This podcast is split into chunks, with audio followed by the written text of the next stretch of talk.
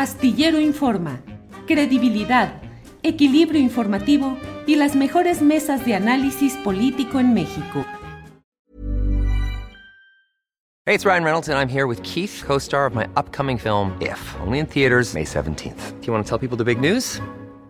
All right, I'll do it. Sign up now and you'll get unlimited for $15 a month in six months of Paramount Plus Essential Plan on us. Mintmobile.com slash switch. Upfront payment of $45 equivalent to $15 per month. Unlimited over 40 gigabytes per month. Face lower speeds. Videos at 480p. Active Mint customers by 531.24 get six months of Paramount Plus Essential Plan. Auto renews after six months. Offer ends May 31st, 2024. Separate Paramount Plus registration required. Terms and conditions apply if rated PG. Ever catch yourself eating the same flavorless dinner three days in a row?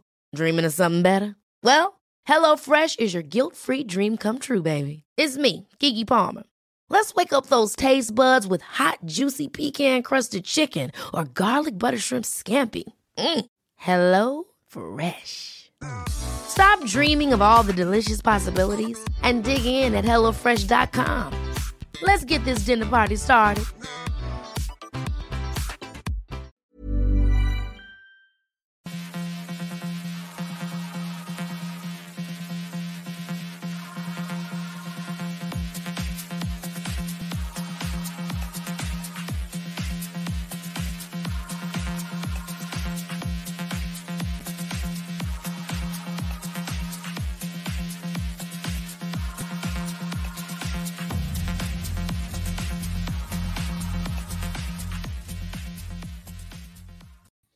La una de la tarde, la una de la tarde en punto, y ya estamos aquí en Astillero Informa. Muchas gracias por acompañarnos en la transmisión de este programa que es de lunes a viernes. Ya hoy es nuestro último día de esta semana en estar en estas transmisiones de Astillero Informa. Le agradecemos como siempre que nos haya acompañado a lo largo de esta semana y estamos hoy ya muy puestos para llevarle información, análisis, debate de los temas más relevantes de lo que pasa en nuestro país. Como siempre, hay muchos temas interesantes. Gracias a quienes están ya llegando desde diferentes partes del país y del extranjero, dejando su saludo en el chat de este programa. Gracias y recuerde que nos ayuda mucho que nos eh, regalen el like o el me gusta que ayuda a que los tales bots, algoritmos, robots, lo que sean de las transmisiones de YouTube y de Facebook, detecten que este programa tiene un poquito de asistentes, de seguidores, eh, de videntes, no solo en el sentido de ver al más allá, sino de estar viendo lo inmediato y que eso permita que se difunda de mejor manera nuestro programa. Gracias por acompañarnos y tendremos como siempre hoy recomendaciones de fin de semana porque el viernes anterior por un error atribuible a una persona que no les digo cómo se llama, pero que está hablando en este momento, por un error imperdonable de esos que suceden, se cortó corté la transmisión y no se pudo tener completas las recomendaciones de fin de semana de la ocasión anterior. Entonces hoy tendremos eh, cinco recomendaciones de fin de semana con Adriana Buentello. Tendremos desde luego la mesa del más allá con Horacio Franco, Ana Francis Moore y Fernando Rivera Calderón. Y tendremos entrevistas a lo largo de esta primera hora y empezamos ya con el tema de la Guardia Nacional. Leí en eh, la organización editorial mexicana que imprime estos diarios que en lo general son conocidos como los soles. Leí lo que escribió Juan Díaz sobre especialista en asuntos de Fuerzas Armadas, sobre pues el hecho de que desde el primer día de este mes ya la Guardia Nacional está asumiendo rituales o ceremoniales en mm, toma de protesta de directivos o funcionarios de la Guardia Nacional al mero estilo militar. Por ello está con nosotros Juan Díaz, a quien saludo con gusto. Juan, buenas tardes. Hola Julio, buenas tardes. Gusto estar contigo de nuevo, aquí en tu espacio. Siempre, pues tienes dos tipos de seguidores, ¿no? Ajá. Y los, sí, le, ah, otro tipo de seguidores, como el chef, como mi vecino Víctor, que te mandan muchos saludos. De hecho, el chef Sergio Gómezinda, quien se declara ferviente seguidor de tus columnas y de tu espacio, ayer que estaba comiendo con él ahí en su restaurante, este, me llegó el mensaje de Adriana Buentello y en eso llegó un platillo delicioso que Adriana ya lo tiene en su chat. ¿Y sabes qué me dijo Sergio? Vamos a crear el platillo astillero. Órale, ¿y ese cómo va a ser? ¿De qué va a constar? a ver, está compuesto de chicharrón de pargo, de ceviche de sierra. No, no, no, ¿qué te cuento? Pero bueno, Julio, siempre es un gusto estar contigo.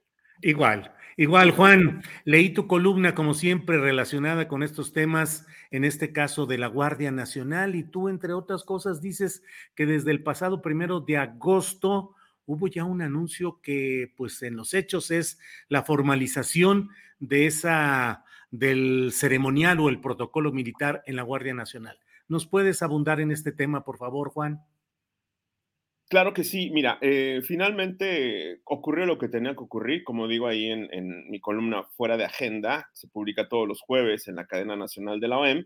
Eh, pues ocurrió lo que tenía que ocurrir, es decir, eh, lo que se venía configurando desde el año 2019 con la creación de la Guardia Nacional, en donde parte de su estructura, el 80-90% es de origen castrense, pues finalmente se dio ya un paso más adelante con eh, la incorporación de nuevos elementos, de nuevos eh, mandos, la mayoría de ellos que vienen recién retirados del servicio activo en las Fuerzas Armadas y que tomaron posesión a principios de este mes de algunas áreas, eh, concretamente el número dos en, la jerarquía de la Guardia Nacional, a, a, cargo del general Germiniano Jiménez, en donde pues asumen ya eh, cuestiones eh, administrativas operativas de cara a lo que se anunció una semana después por parte del presidente de la República, Andrés Manuel López Obrador, de que emitiría pues un acuerdo para eh, que la Guardia Nacional pues forme parte ya en, en, el plano, digamos, formal de la Secretaría de la Defensa Nacional, aunque en el plano informal, digámoslo abiertamente, Julio, depende operativamente y administrativamente de la defensa nacional, ¿no? Son varios los documentos que tengo en mi poder donde finalmente, pues cualquier cuestión de recursos, cualquier cuestión de que tenga que ver con logística, pasa directamente por la defensa nacional, ¿no? Entonces, son eh, pues cuestiones meramente formales las que, las que se quieren ya de una vez eh, dar eh, por hecho, ¿no, Julio? Sí, eh, lo que estamos, lo que me estás diciendo, Juan, en esencia es que en los hechos, pues ya está caminando totalmente esa adscripción administrativa, manejo, control de la Sedena en los asuntos de la Guardia Nacional, haya o no reforma constitucional, legal o acuerdo del presidente de la República. ¿Por ahí va, Juan? Sí, por ahí va, pero eh, digamos que si nos detenemos, un poco, pues también tú lo, tú lo padeces en la prensa escrita, el espacio, ¿no? El espacio que nos limita muchas veces cuando estás haciendo una colaboración, un análisis de este, de este tamaño por la cuestión no, no metamente coyuntural, porque finalmente el tema de la Guardia Nacional, si bien en el anuncio del presidente, si bien esta ceremonia del primero de agosto eh, lo hace ser de nuevo un tema coyuntural, más allá de eso, yo creo que el tema del papel de la seguridad pública al, depositarla, al descansarla en un órgano, digámoslo de esta manera, paramilitar, porque hay una parte importante, el 20, el 15% de elementos provienen de la Policía Federal y son civiles. Sí, tengo aquí algunos datos que, que eh, mis fuentes y aparte de la, una solicitud de acceso a la información sobre las, eh, pues, las personas de procedencia civil que siguen en la Guardia Nacional, ¿no? O sea, sí de 15 mil efectivos eh, que están pues directamente involucrados en cuestiones que antes hacían las fuerzas especiales y que ahora las tienen pues, pues en, en, algún, en cierta forma pues resguardados, ¿no? Eh, finalmente, Julio, creo que lo que está ocurriendo en estos días pone en evidencia que pues la responder a las necesidades de seguridad, seguridad pública, seguridad interior, después de lo que vimos esta semana, ¿no? Zapopan, ¿sí? Eh, estos límites entre Jalisco y Michoacán, y hoy, hoy desafortunadamente, lo que estamos viendo que está ocurriendo en Ciudad Juárez, ¿sí? Juan Pele Díaz, y en ese terreno de la realidad, y de lo doctrinario, es decir, la constitución establece una cosa, las leyes establecen otra. Este es un país en el que no se respetan las leyes en lo general, pero ¿tú crees que es buena decisión la de ya trasladar a la Guardia Nacional al mando abierto y al control abierto de la Secretaría de la Defensa Nacional? No, no es buena decisión, Julio, definitivamente. No, o sea, ¿por qué? Es, es, es, básico, de los básicos, como decía en mi cuenta de Twitter, ¿no? Finalmente, pues, un decreto no está por encima de la Constitución y tampoco un acuerdo presidencial. Eso para empezar. Y segundo, pues de los básicos, de los básicos, los militares no son policías, ¿no? ¿En qué manera se los podemos decir? Sí, un policía pues hace labor preventiva, hace labor de seguridad eh, a nivel piso, y pues trabaja en coordinación con las eh, instancias de procuración de justicia, le hace policía ministerial, agentes del Ministerio Público. ¿sí? Eh, el, el, militar finalmente por su formación, ya sea de cualquier tipo de arma operativa, sea caballería, infantería, artillería, pues tiene otro tipo de doctrina, tiene otro tipo de percepción de cuál es su labor. ¿Sí? Los militares profesionales, los militares que cursan el Colegio Militar, la Escuela Superior de Guerra, tienen una noción de la seguridad que pasa por la noción de seguridad interior hacia la seguridad nacional. La seguridad pública es otro tema. Es un tema muy complejo, sí, pero que tiene también sus, sus propios códigos, sus propias formas de operar. Insisto, la realidad nos pone bastantes ejemplos esta semana, ¿no? Me parece que lo que ocurrió en Zapopan es un ejemplo, es un ejemplo de cómo ¿sí? El, la actual eh, administración en la defensa nacional, como me han dicho varios militares retirados, a los que les deben mucho respeto porque estuvieron bajo su mando, sí, este, este, este equipo que está al frente de la defensa nacional, encabezado por el general Salvador, perdón, este, Sandoval González, pues sí, se, tendrán una hoja de, de, servicios muy destacada, pero adolecen de experiencia operativa. Y ahí está el ejemplo de Jalisco, ahí está lo que pasó en Guadalajara, que por ejemplo, ¿tú sabías que el comandante de la región en Jalisco, que comprende los cinco estados del occidente, es el general del Culiacanazo?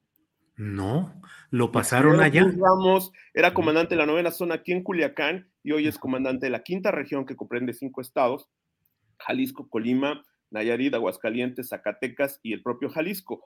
Eh, Cruz Ramos está de comandante de la región y le pasó esta semana lo que le pasó en Culiacán hace cuatro años, tres años octubre de 2019.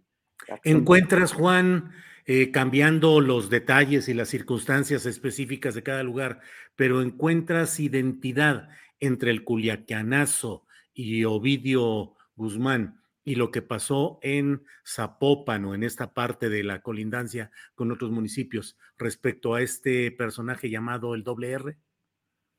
Pues fíjate que lo que está aquí eh, expuesto es la falta de, capacidad eh, operativa de utilización de la información de inteligencia para impedir lo que ocurrió, es decir, adelantarse a, los grupos delincuenciales en su reacción de, eh, pues, que operación coordinada, ¿no? Y la manera en cómo el ejército y las fuerzas especiales, las fuerzas de seguridad que intervinieron en esta acción, pues eh, operaron, ¿sí? O sea, les ganaron la partida a los criminales. ¿Qué quiere decir eso? Pues tienen mayor movilidad, mayor flexibilidad, mejor manejo de la información, conocen mejor el terreno, que eso es clave en cualquier operación militar y de seguridad, ¿sí? Conocer el terreno, eso es básico. Entonces, militares que siempre han estado en su oficina, como la mayoría de los diplomados de Estado Mayor, este, pues no conocen el terreno, ¿no? O sea, esa zona, esa zona donde ocurrió la operación, es una zona eh, que está interconectada, o sea, tiene varios caminos, tienes varias salidas. Por eso esa colindancia con Michoacán, por eso esos caminos que van y que te conectan hacia el centro de, la zona metropolitana de Guadalajara y que van hacia la salida hacia, Michoacán. Entonces, sí creo, Julio, que la única eh, manera de, aclarar cuál es la conexión entre lo que ocurrió hace tres años y medio en Culiacán con lo que ocurrió esta semana en Zapopan es finalmente una falta de pericia operativa y de buen uso de la información de inteligencia para llevar a buen término esta operación. ¿no? Creo que desafortunadamente se puso en evidencia pues una falta de liderazgo militar, una falta de liderazgo en la operación para que llevara a buen puerto esto. Y lo más delicado, Julio, se puso en riesgo a la población civil, ¿no? Claro. Juan, si me permites, quisiera compartir contigo y con la audiencia un, eh, un video de la conferencia mañanera de prensa de hoy, eso es más o menos rápido, en el cual el presidente López Obrador habla sobre la incorporación de la Guardia Nacional a Sedena, cómo busca hacerlo, eh, la extensión de la operación de las Fuerzas Armadas, que él busca que sea más allá del 2024. También dijo que no hay posibilidad de que llegue otro Calderón. Vamos a ver y a escuchar, por favor, Juan. Usted también tiene la intención de que soldados y marinos permanezcan en las calles en labores de seguridad pública después de ese, después del 2024. Sí, que este, se eh, pueda eh, constituir la Guardia Nacional dependiendo de la Secretaría de la Defensa, pero que también además de sus funciones sustanciales, tanto Marina como Defensa, eh, contribuyan, apoyen en labores de seguridad pública. ¿Y cómo darle soporte a esa decisión de dejar hay que pensar a las Fuerzas Armadas bien, en las calles? Hay que, hay que este, prolongar este, más el mandato, lo que establece el transitorio. ¿Con una reforma constitucional? Una reforma legal o un decreto? una reforma constitucional, eso es lo ideal, pero eh, tenemos nosotros que buscarle la forma porque nos están bloqueando. O sea, en vez de ayudar, hay la intención de que no podamos hacer nada. Nunca se hubiera logrado en tan poco tiempo crear una corporación así, acreditada por la gente, 70, 75% de aceptación en el pueblo. Pero, presidente. Tienen más aceptación que lo que tiene el presidente.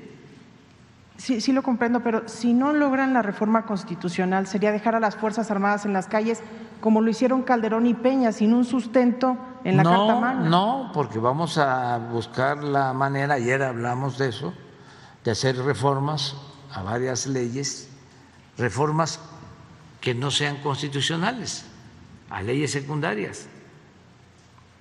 Sería por la vía legal entonces. Sí, siempre, siempre por la vía legal. Es lo que hicimos cuando sabíamos de que Iberdrola y los que quieren quedarse con el mercado eléctrico, las empresas extranjeras, no iban a permitir la reforma constitucional en materia eléctrica. Y por eso se presentó la ley de reforma a la ley eléctrica, no reforma constitucional.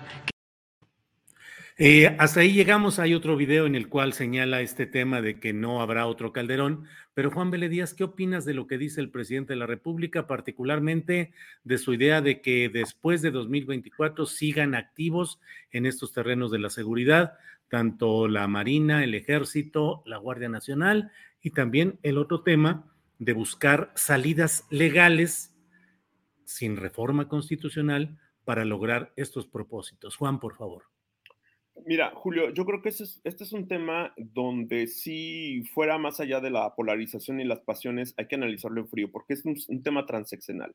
No tiene que ver con cuestiones ideológicas, en principio, ni tampoco con eh, una cuestión de buenos contra malos, grises contra negros o, blancos contra negros. No, es una cuestión donde finalmente lo que el presidente eh, está diciendo, ojalá pueda tener esa parte que le ha faltado a su sexenio, que es la negociación política, ¿sí? Es decir, pues negociar, negociar como lo han hecho otros presidentes en su momento para llegar a un punto de acuerdo que beneficie a la sociedad, ¿sí? Si bien una buena parte de la sociedad se identifica con eh, los postulados presidenciales y lo tienen en, alta estima en las preferencias, hay otra parte de la sociedad que también no está de acuerdo y creo que en esta parte donde hay que negociar, ¿sí? Hay que negociar para llegar a un punto de acuerdo donde finalmente se establezcan las vías para que exista una institución de seguridad que trascienda a los presidentes y los sexenios, una institución de Estado. Quisiera que por osmosis todo eso se copiara de las Fuerzas Armadas.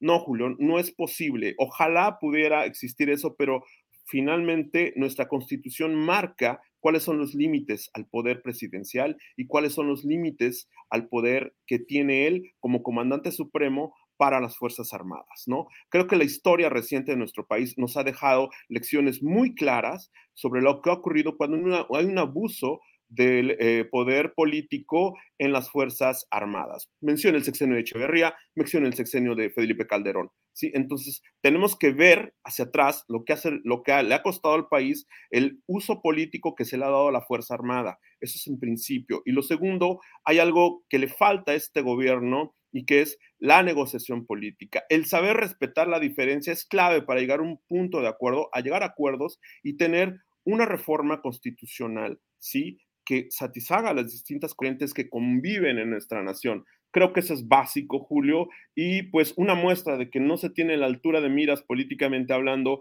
es actuar con base en decretos, con base en eso. Si bien el presidente en su retórica dice que lo están obstaculizando y le están poniendo pero los conservadores y todo eso, eso queda para la grada, Julio, porque estamos viendo lo que pasó hoy en Ciudad Juárez, estamos viendo lo de Zapopan y ahí no cabe ese tipo de retórica. Es la realidad, Julio, que le pesa tantísimo al presidente, ¿no?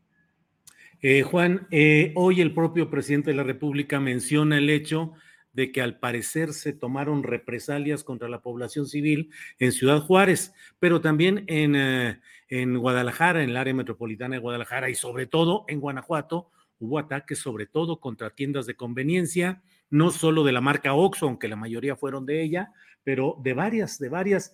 Y eh, yo escribo la columna astillero hoy en la jornada en la cual publico mi eh, planteamiento de que pareciera que el estilo Ovidio está siendo utilizado por grupos criminales para tratar, pues no de tomar represalias necesariamente contra la población civil, sino para presionar y chantajear a, las, a los gobiernos para que cedan, para que no detengan, para que devuelvan a los líderes que hubieran sido detenidos o que hubieran sido entrampados. ¿Qué opinas de este, que ya había, ya se habían dado algún otro tipo de, hechos que afectaban también de manera intencional a la población civil, pero en estos días pareciera que se eh, potenció, se multiplicó. ¿Qué opinas de este eh, nuevo ingrediente, Juan?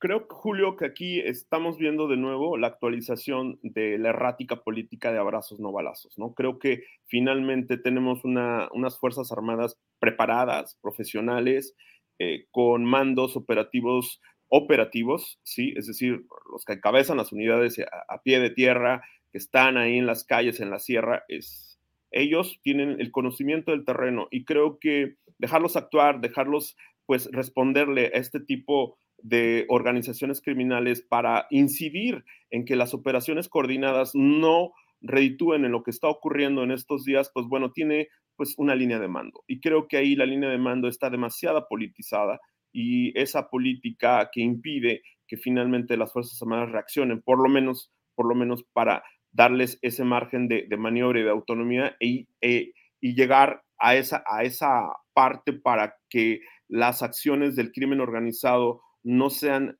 con ese nivel y ese volumen de violencia y con esa reacción que se da en, por ejemplo, Ciudad Juárez, donde están las imágenes y pues, lo que generan, ¿no? Provocar confusión, provocar terror, provocar eh, miedo y sobre todo, pues instalarse en, los medios de comunicación como parte de la agenda. Creo, sí, Julio, que aquí la cuestión básica es adelantarse, estar adelante de la delincuencia organizada, de estos grupos de la delincuencia organizada, pues eso solamente se hace con estrategia, ¿no? Y se, se, hace, finalmente con un buen uso de la, de la información de inteligencia para que la cuestión operativa se lleve a buen término. Y pues bueno, me lo han dicho bastantes eh, elementos de las Fuerzas Armadas de distintos rangos, ¿no? Ayuda poco la política presidencial, donde no les permiten, pues, hacer lo que ellos saben hacer, Julio, ¿sí? En esta idea de que, pues, bueno, si se está desmantelada la policía civil, ¿quién va a actuar? ¿No? Claro.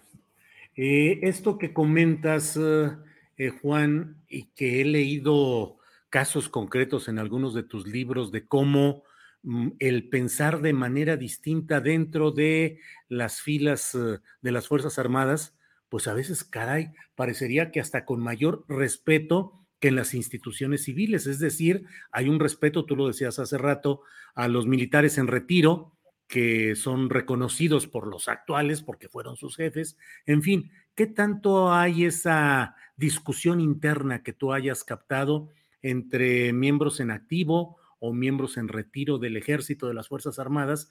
que haya discusión y no sé si incluso incomodidad respecto a la manera como se está conduciendo esto que en términos genéricos, para no hablar, mm, usar muchas palabras, pues es esta idea del abrazos, no balazos. ¿Qué es lo que has detectado, Juan?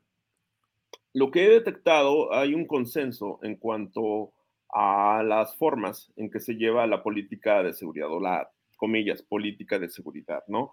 Creo que sí hay un desconocimiento total eh, sobre lo que la base, sobre la base de la realidad de lo que ocurre en distintas regiones del país. No es lo mismo Villahermosa que Monterrey, no es lo mismo eh, Ciudad Juárez que Oaxaca. O sea, sí hay una diversidad de fenómenos y de factores que influyen en cada región y en cada entidad del país. Creo que eh, no se puede reaccionar de igual manera en una protesta de carácter eh, social, de, carácter de exigencia, de justicia social, como pueden ser algunos movimientos campesinos en Oaxaca, en Guerrero, que el movimiento de grupos criminales con intereses políticos en Tamaulipas, en Zacatecas, en el mismo Michoacán, ¿no? Entonces, sí, la, la parte que los militares comentan es eso precisamente, ¿no? La preocupación por la, la, la seguridad interior, ¿sí? Es una, la seguridad interior va, es el siguiente escalón de la seguridad pública y tiene que ver con el hecho de, que la sociedad realice sus funciones y llegue a sus objetivos. Es decir, desde que el señor de la tortilladora de, o la pollería en Chilpancingo pueda vender sus productos sin ser extorsionado, sin que al rato llegue un, grupo armado y lo balacee y mate a tres y toda la gente del mercado se espante, como ocurrió hace unas semanas en Chilpancingo, o la gente que circula por las carreteras en la zona metropolitana de la Ciudad de México, ¿sí? El anillo, el arco norte, y vemos los videos, cómo la gente pues e, está atemorizada por pues, delincuentes, algunos de ellos uniformados. Entonces, ¿qué garantías hay de que la gente pueda realizar sus, actividades cotidianas, no? A eso me refiero, esto es transeccional y esa es la preocupación que me han externado algunos eh, oficiales en retiro. Eh, de distintas eh, especialidades, ¿no? Los marinos, la gente de Fuerza Aérea, la gente del Ejército de Tierra. Eh, hay una preocupación más allá del sexenio, porque finalmente tiene que ver con, con nuestro desarrollo como sociedad, ¿no? en esta polarización que vivimos ya desde hace varios años, más allá del 218, y que se ha acentuado, no nos permite ver con calma lo que realmente nos está afectando como sociedad, ¿no? Y creo que es esa parte donde nos indigna que asesinen niños, como ocurrió en Ciudad Juárez ayer, que está, está informando ahí de que hay una víctima menor de edad, o estas masacres que ocurren en Michoacán, donde hay niños y hay mujeres, ¿no? Entonces creo que si no nos indignamos con esto, decía por ahí un, en Twitter un, uno destacado antropólogo, investigador, eh, hace 10 años salíamos a protestar por barbaries como las que hoy ocurren en Ciudad Juárez. También gritamos alto a la militarización del país y hablábamos de la responsabilidad del Estado, con altas y bajas, en las violencias en plural. ¿Qué nos pasó? Dice Raúl Romero. No, creo que eh, es, es, muy atinado lo que dice el profe Raúl Romero. ¿Por qué? Pues porque finalmente si no tenemos las condiciones para desarrollarnos como sociedad, Julio, y nada más estamos pensando en elecciones, nada más estamos pensando en que ya hay las corcholatas. O sea, la verdad, la verdad, Julio, la diferencia, la división que se está profundizando en esta sociedad, creo que es uno también de los factores que he escuchado, he escuchado en los oficiales de las Fuerzas Armadas, que les preocupa demasiado esta división que nos está lacerando como sociedad. Juan Vélez Díaz, te agradezco mucho la oportunidad de platicar sobre estos temas actuales. Eh, tú sabes que aquí hay espacio para opinar con libertad y con entera posibilidad de decir lo que se piensa y lo que se cree sobre estos temas que son asunto de todos los mexicanos porque son asuntos que debemos analizar y discutir. Así es que a reserva de lo que desees agregar, Juan, te agradezco mucho esta oportunidad. Julio, el agradecido soy yo porque pues muchos de mis amigos me hablan más y me consienten pues porque estoy contigo, si no ni siquiera me pelaría. Ándale, ándale. Víctor, a ver si me presta su tabla de surf, ya estoy con Julio Astillero, ¿eh? Y Sergio Platillo, ya lo tiene Adriana Buentello, que te lo pase, ¿eh? Bueno, le voy a decir. Ah, mira nada más. Ya está ahí. Esa es la mitad del plato astillero. ¿eh? Híjole, mano, pues con eso como toda la semana. estilo astillero. Órale. Cortesía de Sergio Gómez Inda, uno de los más destacados integrantes de la audiencia de Astillero Informa. Órale, Juan Díaz, pues ya habrá oportunidad de degustarlo en vivo. Por lo pronto te agradezco mucho esta posibilidad y seguimos en contacto, Juan Díaz. Un saludo, Julio, a ti y a tu auditorio. Gracias, hasta luego. Buena tarde. Juan Díaz es especialista en temas del ejército, ha escrito libros importantes, los he leído yo y francamente siempre con mucho respeto al trabajo de organización, de información y de análisis en estos temas, y es desde hace varios años director regional de la Organización Editorial Mexicana en Sinaloa. Él reside en Culiacán, Sinaloa, y desde ahí dirige los trabajos de esta organización editorial en esa región. Bueno, eh, mire, me quedé con este video, con este video extra en el cual el propio presidente de la República dice que, mm, eh, eh, pues que no habrá otro Calderón. Entonces, si me permiten, vamos a escuchar esto que dijo el presidente y, lo, vamos, vamos avanzando sobre este tema. ¿Ande? Si llegara otro Calderón que le declare la guerra al narco, ¿No sería empoderar más? Es que ya no se puede eso. No, no, no, no, no. Si va a quedar eh, muy avanzada la tarea, casi terminada. Ya la gente está muy consciente, muy politizada bueno, pues eso dice el presidente de la República, ya no habría condiciones para que llegara otro Calderón. Bueno, pues es cuestión de platicar y de analizarlo. Pero mire, vamos a otro tema, vamos a otro tema, porque usted sabe que ayer se vivieron horas eh, terribles en Ciudad Juárez y para ello es que está con nosotros la periodista Rocío Gallegos. Ella es codirectora de La Verdad Juárez. Rocío, buenas tardes.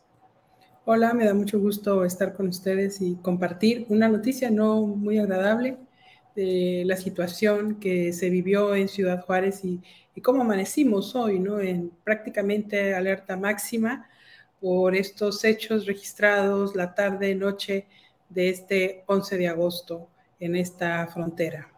Sí, Rocío, gracias, con mucho respeto al trabajo que hacen ustedes en la verdad de Ciudad Juárez porque pues vaya que es difícil la cobertura de estos asuntos en zonas tan difíciles. Eh, hoy, ¿cómo ha amanecido? O sea, eh, menos movimiento, calles vacías, inquietud. ¿Qué noticias han dado hoy las autoridades? ¿Qué actualización tenemos, Rocío? Bueno, como, como saben, eh, se vivieron ayer 10 horas de pánico. Hubo una situación de hechos violentos que desataron ataques a comercios, balaceras, quema de negocios, asesinatos por diferentes rumbos y todo esto se desata tras un atentado de, que ocurre en el interior del Cerezo de Ciudad Juárez. Eh, la ciudad ha, amanecido semi paralizada, es decir, hay muchos negocios que continúan con sus puertas cerradas, eh, hay suspensión de actividades en algunos sectores, sin embargo, no es generalizada las autoridades están llamando a la gente a que retome sus actividades cotidianas con precaución. Hablan de que hay operativos de los tres niveles de gobierno por las calles, sin embargo, hay una serie de preocupación por lo que se vivió eh, y que dejó mm, lamentablemente 11 personas asesinadas. el último eh, confirmado es un ah, es un infante, es un niño eh, que fue de las personas alcanzadas por estos disparos de manera discriminada que se registraron eh, la tarde de este jueves en Ciudad Juárez. Realmente es una situación muy complicada. Em, hay una una vez que, empezaron a generarse estos brotes de violencia, empezó a registrarse un cierre escalonado de negocios, de tiendas, eh, y, realmente las autoridades eh, mantuvieron un patrullaje, sin embargo, no salieron a decir a la, comunidad qué es lo que estaba pasando, no salieron a decir eh, qué podían hacer en ese momento. Entonces, lo único que trascendió eran las decisiones que estaban tomando en negocios maquilas que suspendieron su tercer turno de actividades y su producción por la situación. Lo que buscaban era poner a salvo a la población y a la ciudadanía de que pudieran eh, ser víctimas de estos atentados que se estaban registrando en medio de balaceras y de, de, ¿cómo se llama?, de agresiones hacia las autoridades. Lo que vimos fue un desafío de los grupos del crimen organizado hacia la autoridad. Ahorita te escuchaba hablar sobre la cuestión de la militarización. Eh, nosotros mantenemos actividades eh, de vigilancia en la ciudad, así lo vemos, de estrategias militarizadas. Y te puedo decir que, bueno, Ciudad Juárez lleva más de una década siendo un laboratorio de la militarización y los resultados están a la vista. Los resultados no son convincentes, mucho menos con lo que vimos la jornada del día de ayer. Rocío, ¿qué quieres, eh, qué significa, qué debemos entender como laboratorio de militarización? ¿Por qué Ciudad Juárez ha sido laboratorio de militarización? Bueno, porque desde el 2008, recuerdan que fue la, cuando se desata la época de mayor violencia en la ciudad, eh, hemos visto una serie de estrategias de, de, militarización contra la violencia, contra el crimen organizado, que empezó el gobierno de Felipe Calderón, después lo mantuvo bajo otra estrategia Enrique Peña Nieto y ahora lo vemos con el gobierno de López Obrador. ¿no?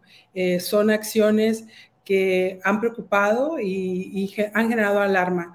¿Por qué? Porque este tipo de acciones han llevado em, una serie también de, violencia, o sea, lo que nosotros vimos es cuando llega la, militarización en la ciudad, contrario a lo que se podía esperar de pacificar las calles, hubo un repunte en la violencia. Eso fue lo que vivimos en la época de mayor violencia. Entonces, yo creo que hay que analizar esto que se ha vivido, esto que se está viviendo, para poder encontrar cuáles son las estrategias eh, que pueden eh, tomarse en cuenta para lograr el orden y la paz, no solamente en Ciudad Juárez, sino en todo el país, ¿no? O sea, siempre y cuando se respete a la ciudadanía y, haya, no haya violación a los derechos humanos, que es lo más preocupante y es lo que vemos desde tiempo atrás, ¿no? Tenemos 14 años viendo ese tipo de cosas, por eso aquí se habla de estrategias fallidas eh, contra, la, contra la seguridad, es decir, con acciones de seguridad eh,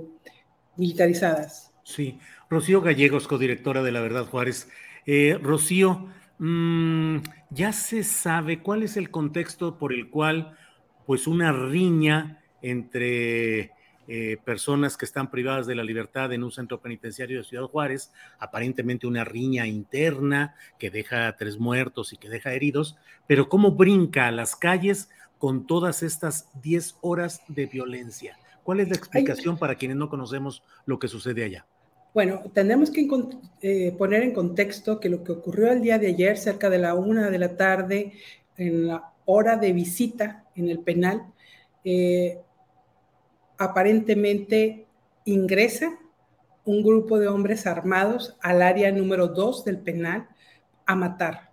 Esos son eh, testimonios de personas que estaban en ese momento en el interior eh, del penal visitando a sus familiares, a sus conocidos y que fueron desalojados por la violencia que se estaba registrando por la balacera. Ellos hablaban de que entraron eh, y, empezaron a disparar. La autoridad ha dicho que es una riña entre grupos antagónicos y dejaron dos muertos. Luego de esa situación se desata la violencia. Tenemos que decir que en, ese, en esa área del penal eh, están recluidos integrantes de uno de los grupos armados del cártel de Sinaloa.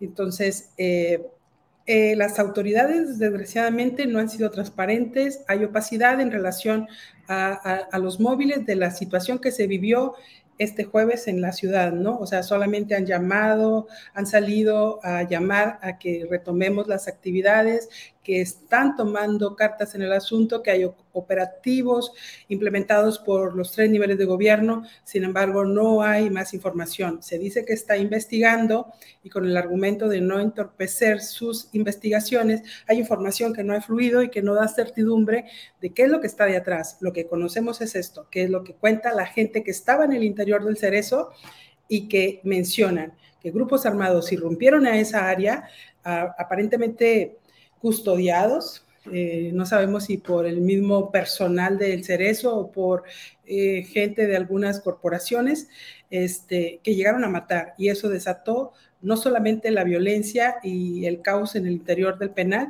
sino después trascendió a las calles de Ciudad Juárez, dejando eh, este panorama y esta estela de muerte de 11 personas asesinadas. Rocío Gallegos, ¿cuál ha sido en lo general la postura? Y las medidas, la estrategia de la gobernadora del estado, Maru Campos? Bueno, eh, tenemos que decir que durante toda la jornada hubo silencio, tanto de la gobernadora como del alcalde. Eh, salieron, a, la gobernadora salió a las diez y media de la noche, el alcalde cerca de la medianoche a decir que Ciudad Juárez estaba de luto, que lamentaban los hechos y que estaban trabajando por generar bienestar a la comunidad, ¿no? Y pedían confianza en el trabajo que están realizando. El día de hoy simplemente se anunció que encabezaron las mesas de seguridad que llevaron a cabo ante los hechos registrados y el día de hoy salen para decir que están trabajando de manera coordinada los tres niveles de gobierno y eh, hablan de el arribo de militares, eh, cerca de 600 elementos, para eh, resguardar eh, la seguridad en las calles de la ciudad. Ese es lo que se conoce, ese es el pronunciamiento que hasta ahora han manejado de manera pública. Tanto la gobernadora como el presidente municipal de Ciudad Juárez ante los hechos violentos que prácticamente pusieron en su sobra a, esta comunidad de más de un millón y medio de habitantes. Sí, Rocío, pues creo que Esperemos que este laboratorio de experimentación en cuanto a militarización, pues no avance porque pareciera que en momentos como estos, pareciera que pasan frente a nuestros ojos estampas de un pasado de después de 2006 sobre todo, que pues quisiéramos que no se repitiera. Em, ¿Cuál es la postura de los grupos políticos, de los dirigentes, de ¿Cómo está la situación declarativa, cuando menos por allá, Rocío? Mira, en el Congreso del Estado el día de hoy se debate si se declara una emergencia por, en Ciudad Juárez por la situación que se vive. Un estado de emergencia es lo que buscan eh, los grupos de la fracción de Morena. Eh, hay algunos eh, realmente se han mostrado pasmados, otros han salido a dar el respaldo a los gobiernos y bueno, los sectores productivos que son los más afectados porque han tenido que cerrar sus puertas este, y, y tienen a gente sin trabajar, han pedido certidumbre, han pedido a la comunidad que ofrezcan seguridad y garantías para poder continuar eh, y retomar su actividad eh, eh, en la ciudad. Te digo, la ciudad el día de hoy está activa, sin embargo no está al 100%. Hay muchos negocios que, que decidieron cerrar o mantener cerrados sus actividades como lo hicieron desde el día de ayer. gracias, Rocío, por toda esta información y contexto. Cierro solo preguntándote, ya en la noche fue impactante ver lo que sucedió con cuatro personas, un locutor y tres empleados de una estación radiofónica que fueron pues ejecutados, que fueron asesinados cuando hacían una transmisión en vivo, según lo que se leyó, en una pizzería. Eh, ¿Relacionado todo esto? ¿Fue un asunto separado? ¿Qué se sabe? Bueno, eh, durante la jornada de ayer hubo ataques eh, indiscriminados por parte de los grupos que estuvieron el control de, de, esta violencia en la ciudad. Y bueno, los compañeros de la estación de radio eran, son un equipo de publicidad, hacían una transmisión comercial de eh, esta pizzería, de este negocio, cuando fueron alcanzados por, por los impactos de bala. Eh, los cuatro murieron ahí, hubo tres, cuatro personas lesionadas también en el lugar. Eh, el día de hoy, eh, en unos minutos más, va a haber un posicionamiento por parte de la estación radiofónica, por parte de los colegas, de, de, los compañeros que fueron asesinados. Ellos fueron y les tocó ser víctimas de estas balaceras que se registraron el día de ayer por distintos rumbos de la ciudad. Bien, Rocío, pues te agradezco mucho esta información, el contexto, el análisis general. Eh, saludos a los compañeros de la verdad allá en Ciudad Juárez. Y bueno, a reserva de lo que desees agregar, yo te doy las gracias, Rocío.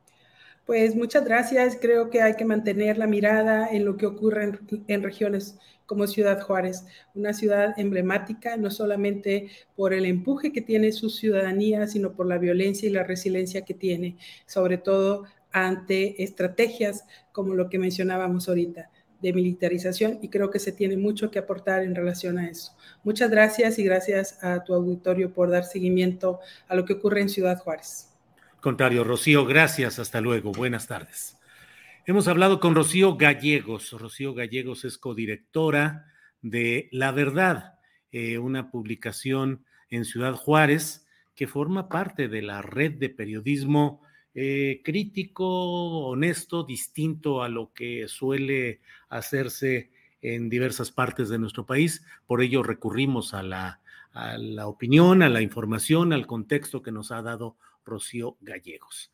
Eh, mire, tenemos además de, lo que hemos estado comentando, déjeme eh, aprovechar para comentarle respecto a lo que hay en otras declaraciones que hizo el propio, em, mire usted, sobre todo algo que está hoy mucho en la discusión, que está en la discusión pública, que es pues este tema Estamos hablando de todo lo que está pasando en el país, de todo lo que está sucediendo, y ve usted eh, la mascota del equipo de béisbol del equipo Olmecas de Tabasco llega a un estadio de béisbol a bordo de un helicóptero de la Secretaría de Marina. Por favor, Andrés, este video.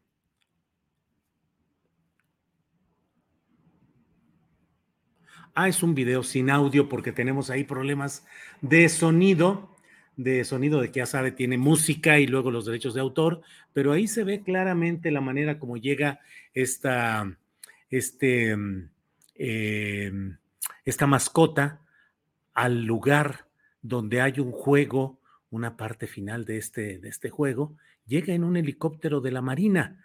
Es un juego dentro de la zona sur de la Liga Mexicana de Béisbol el equipo Olmecas, digo, se enojan a veces porque damos esos datos, pero tienen que darse los datos de contexto de que Olmecas es el equipo favorito del presidente López Obrador y esto se produce en su propia tierra natal y llega esta mascota a bordo de el helicóptero de la Secretaría de Marina. ¿Qué dijo? ¿Qué dijo el presidente de la República sobre este tema? Escuchemos, por favor. No, no, no, pero este, ya les van a explicar por qué se, se, realizó esto. Eh, no estoy de acuerdo. Claro que sí estoy a favor de, del béisbol y del deporte en general. Y este y sé que pues hay mucha pasión por deporte y qué bueno, está en la final. Por eso fue lo el helicóptero, porque estaba iniciando el playoff. Están los eh, juegos finales de la Liga Mexicana de, de, de, béisbol. Sí, sí, pero ya lo van a explicar, ya van a explicar. Miren, este no deberían, por ejemplo, tampoco los aviones de Estados Unidos utilizarse cuando hay juegos de estrella. Una vez fui con Beatriz a un juego de estrella a San Diego y yo estaba con la boca abierta, porque me gusta mucho, mucho, mucho el béisbol. Y pues todavía lo juego.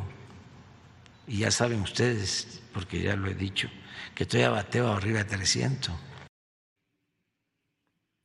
Mire, eh, hay momentos en la vida pública en la cual pues eh, se tienen que decir las cosas como son. A mí me parece que el presidente de la República no es claro, contundente, como suele serlo en otras ocasiones, para señalar y reprobar o rechazar el hecho de lo que se aconteció con el uso de un helicóptero, un helicóptero de la Marina para transportar una mascota, una mascota de, de un equipo de béisbol. La verdad, dice, estoy, no estoy de acuerdo, más adelante les informarán, pero luego explica pues su gusto por el fútbol, el béisbol, el hecho de que es un playoff. Eh, pues sí, hay los uh, aviones en Estados Unidos suelen eh, adornar o participar en estas ceremonias, pero ni estamos en Estados Unidos, ni lo de Tabasco, con todo respeto, es equiparable a lo que implica de movilización de recursos, de atención y de inversión en el caso de la Fórmula 1, de la final eh, de una serie mundial de béisbol. Creo que hay proporciones y que en momentos como los actuales resulta un poco o un mucho chocante y contradictorio el ver un vehículo de la Marina utilizado de esta manera. Bien, Edgar. Eh, déjeme ver, déjeme ver qué tenemos aquí en la en nuestra escaleta, que es lo que nos ayuda a estar muy atentos a lo que sigue en nuestro programa. Em, déjeme ver qué pasa. Ah, Edgar López es portavoz del Partido Demócrata de Estados Unidos en México y por tanto tiene una precisión que hacer respecto a la entrevista que hicimos ayer eh, con el secretario general de una organización llamada México Republicano. Edgar, buenas tardes. Muy buenas tardes, Julio. Me da mucho gusto estar con ustedes aquí. Gracias, Edgar. Usted es representante del Partido Republicano, es decir, de ciudadanos estadounidenses o con las dos nacionalidades de Estados Unidos y de México que viven en México, ¿así es? Así es, así es. Eh, tenemos, tenemos ciudadanos de Estados Unidos que viven aquí, tenemos mexicanos que van y vienen, tenemos gente binacional, así es. Edgar, eh, ayer tuvimos una entrevista eh, en la cual una persona, secretario general de un movimiento que se llama México Republicano, dijo, entre otras cosas, que él actuaba como representante del Partido Republicano. Usted tiene precisiones al respecto. ¿Qué nos dice? Bueno, él dijo que actuaba como representante del Partido Demócrata, no del Partido. Perdón, perdón, del Demócrata, perdón, discúlpeme. Sí, no, no hay ningún problema. Eh, bueno, ellos dicen que representan a ambos, el Partido Republicano y al Demócrata, y nosotros eh, definitivamente no somos parte de eso. Eh, no, no tenemos nada que ver con este partido mexicano. Eh, al que el señor Redder pertenece, al que el señor Larry Rubin pertenece. Eh, eh, yo entiendo de un artículo que leí acerca de él hace, hace poco que es una extensión del Partido Republicano y nosotros queremos dejar bien, bien, bien claro que el señor Redder aunque fue portavoz de nuestra organización del Partido Demócrata durante la campaña presidencial del 2020, no está autorizado, no estaba autorizado y eh, a, implicar soporte alguno del Partido Demócrata de los Estados Unidos a favor de este partido nuevo que ellos tienen en México. Yo quisiera precisar que eh, todos los ciudadanos binacionales que son miembros de eh, los demócratas en el extranjero, que es Democrats Abroad, el, el brazo del Partido Demócrata de los Estados Unidos en el resto del mundo, incluido México, eh, los ciudadanos binacionales, en este caso ciudadanos de Estados Unidos y México, tienen perfecta libertad de pertenecer y ser parte de la política en el país anfitrión, en este caso México, pero no están autorizados, están explícitamente no autorizados a implicar soporte alguno, a implicar patrocinio alguno de parte del Partido Demócrata a ningún partido, en este caso mexicano. Bien, eh, Edgar, ¿y eh, qué hacer frente a estos casos? Simplemente, es decir, usted está haciendo las precisiones, pero pues es muy importante pues el saber que no hay ningún tipo de intervención o de interés político o partidista de la organización de ustedes en México. En específico, sí. Así es, ¿verdad, Edgar? Sí. Así es, así es. Democrats Abroad tiene presencia en 150 países y es una regla básica de nosotros que nosotros no intervenimos en la política nacional de los países anfitriones donde nosotros nos encontramos. Eh, por principio de cuenta, nosotros agradecemos el, espacio concedido a, nosotros y que, podemos eh, tener libertad de asociación y de apoyar y ser parte de la política en Estados Unidos. Pero este partido de los demócratas abroad en México, su, única, uh, su único objetivo es participar, eh, participar en la política de Estados Unidos con los ciudadanos estadounidenses y ayudarlos a votar. Básicamente nuestro objetivo es ayudar a votar a la gente eh, que vive en México, por ejemplo, y que tiene la ciudadanía. Eso incluye a los mexicanos que son también estadounidenses y, queremos que sean parte de la vida política de Estados Unidos, que sean parte de la, de vida política de México, pero la vida política que ellos hacen en México es problema suyo. Nosotros nos ocupamos solamente de Estados Unidos y de ninguna manera intervenimos o queremos intervenir en la política nacional. Eh, Edgar, eh, ¿por qué dejó de ser portavoz o vocero de ustedes el señor Gricha Redder? Eh, Gricha ha sido un vocero muy, muy efectivo y como tiene mucho carisma, como lo conoce usted, y nos ayudó mucho en la, en la campaña del 2020, pero cuando nosotros nos enteramos de que él era parte de este nuevo Partido Mexicano Republicano, nosotros le pedimos la semana pasada que no implicase, que no representase de ninguna manera a los demócratas abroad en la formación de este partido o en cualquier publicación. Eh, eso ya se le había pedido la semana pasada. Esta semana, ah, ayer, en su programa, él eh, dio, dio eh, statements, dio eh, dichos contradictorios. Dijo que no estaba mezclado eh, Democrats Abroad con el partido, pero al mismo tiempo él se erigió como representante del Partido Demócrata y él no es representante del Partido Demócrata y se le había pedido no hacer esto la semana anterior. Entonces, eh, nos vemos obligados a hacer esta, esta precisión. Edgar, le agradezco mucho que haya hecho esta precisión. Estamos abiertos, cualquier información que sea necesario difundir, aquí estamos a la orden. Por lo pues pronto. nosotros le agradecemos muchísimo.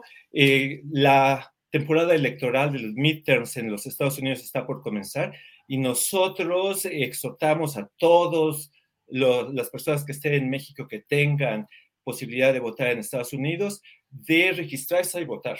Eh, para hacer eso basta ir a votefromabroad.org y lo pueden hacer. Nosotros les podemos ayudar y nosotros estaremos listos para comentar en la campaña y en la posición del Partido Democrático durante el resto del año. Así que le agradezco muchísimo, muchísimo que nos haya permitido hacer esta precisión y espero vernos pronto.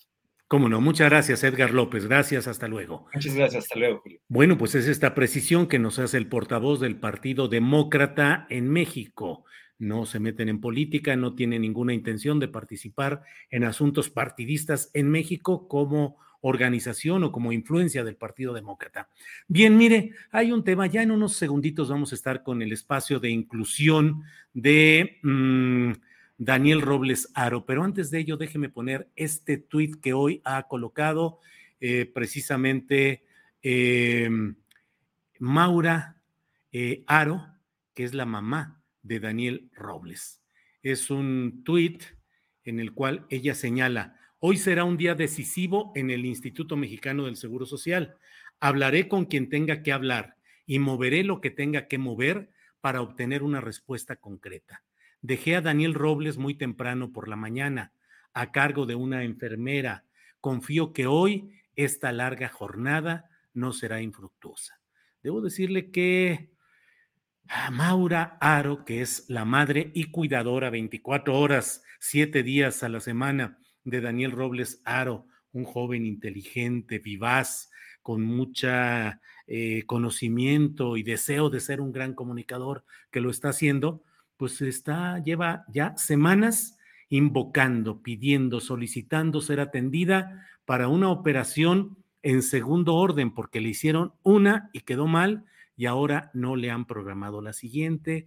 Conozco el caso, se ha pasado horas, días enteros, eh, pues en procesos para que le den una atención simplemente de un eh, platicar, eh, informar para ir formando su expediente. Se llega la tarde, se acabó el día, le dicen hoy no, venga mañana y la última fue que le dijeron que completaron todo y al final le dijeron, pues sí, pero ¿qué cree que en este hospital del Seguro Social ya no se hacen ese tipo de operaciones? Así que tiene que iniciar todo el proceso en otro hospital.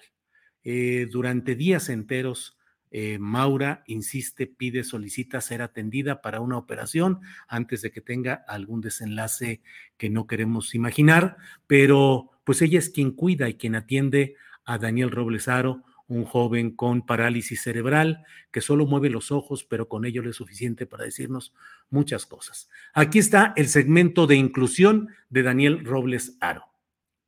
Buenas tardes, tripulación astillero. Capitán Julio. Nuestra querida Adriana en su semana de cumpleaños y a la generala Ángeles Guerrero. Hoy les quiero platicar por qué decidí tomar el camino del activismo y la comunicación. Pues les cuento que crecí dentro de una familia generosa y solidaria. Tuve muchos ejemplos en mi casa. Aprendí a compartir lo que se tiene y a ayudar a otros en la medida de nuestras posibilidades. He recibido valiosos ejemplos de que se puede ayudar a otras personas de muchas formas. Por ejemplo, dándole espacio y voz a causas nobles y justas. Ustedes saben que yo soy fan de Julio, entre otras cosas, porque con su ejemplo me ha enseñado a no temer pararme frente a quien sea a defender mis ideas y principios. Del Dr. Frisby tomé la lección de no criticar a lo menso. Sin argumentos sólidos. Sino exponer tu punto de vista, y además proponer soluciones, y comprometerme a trabajar por ello. De los periodistas también he aprendido mucho. Además de agarrar monte y pronosticar heladas. Recuerdo una frase que leyó Alejandro Páez una tarde, y que lo tomé como lema de vida. La frase dice. Un individuo no hace la diferencia, hasta que esa diferencia, cambia la vida de otras personas. Y justamente yo quiero hacer la diferencia y lograr cambios que beneficien a otras personas. Es un ganar-ganar. Si busco una sociedad más empática e incluyente. No solo me beneficio yo, sino muchas más personas. Y además quiero que sepan que no me da vergüenza decir que creo en Dios, y una de las mejores experiencias que he tenido en la vida es pertenecer a un grupo de jóvenes de la parroquia de San Francisco de Asís. Y ahí aprendí a trabajar en equipo, valorar la amistad, y a servir en mi comunidad. Llevo el amor de Dios en mi corazón y trato de practicar lo que aprendí con ellos. Y por supuesto respeto a quienes tienen una ideología diferente a la mía. Y por cierto, Quiero que sepan que estoy convencido de que una comunidad unida puede lograr mucho. Y también quiero reconocer y agradecer la gran comunidad que son ustedes tripulación astillero. Gracias por su generosidad y solidaridad. Estos días que mi mamá ha estado sin trabajar. No nos ha faltado nada. Me siento muy contento y agradecido con ustedes. Sé que esto pasará y ella volverá a trabajar por su familia y por las causas en las que cree. Mil bendiciones para ustedes. Los abrazo con mis ojos y mi corazón. Hasta la próxima. Sobre mi discapacidad. Por lo general se le conoce como parálisis cerebral. A grandes rasgos. No hablo. No camino. Solo controlo mis ojos. Que son como los limones que me dio la vida. Con ellos, una pizca de tecnología, y mucho coco, haré de mi vida una gran limonada para compartir. Y a propósito, te comparto mis redes. Twitter. Arroba Daniel Robles Mex. Facebook. Daniel Robles Aro. YouTube. Daniel Robles Aro. Instagram. Daniel México 2020. Allá nos vemos. Si quieres hacer una aportación económica, aquí puedes hacerlo. Esto será temporal solamente. Confío en que las cosas se resolverán pronto. Gracias por preguntar y estar al pendiente.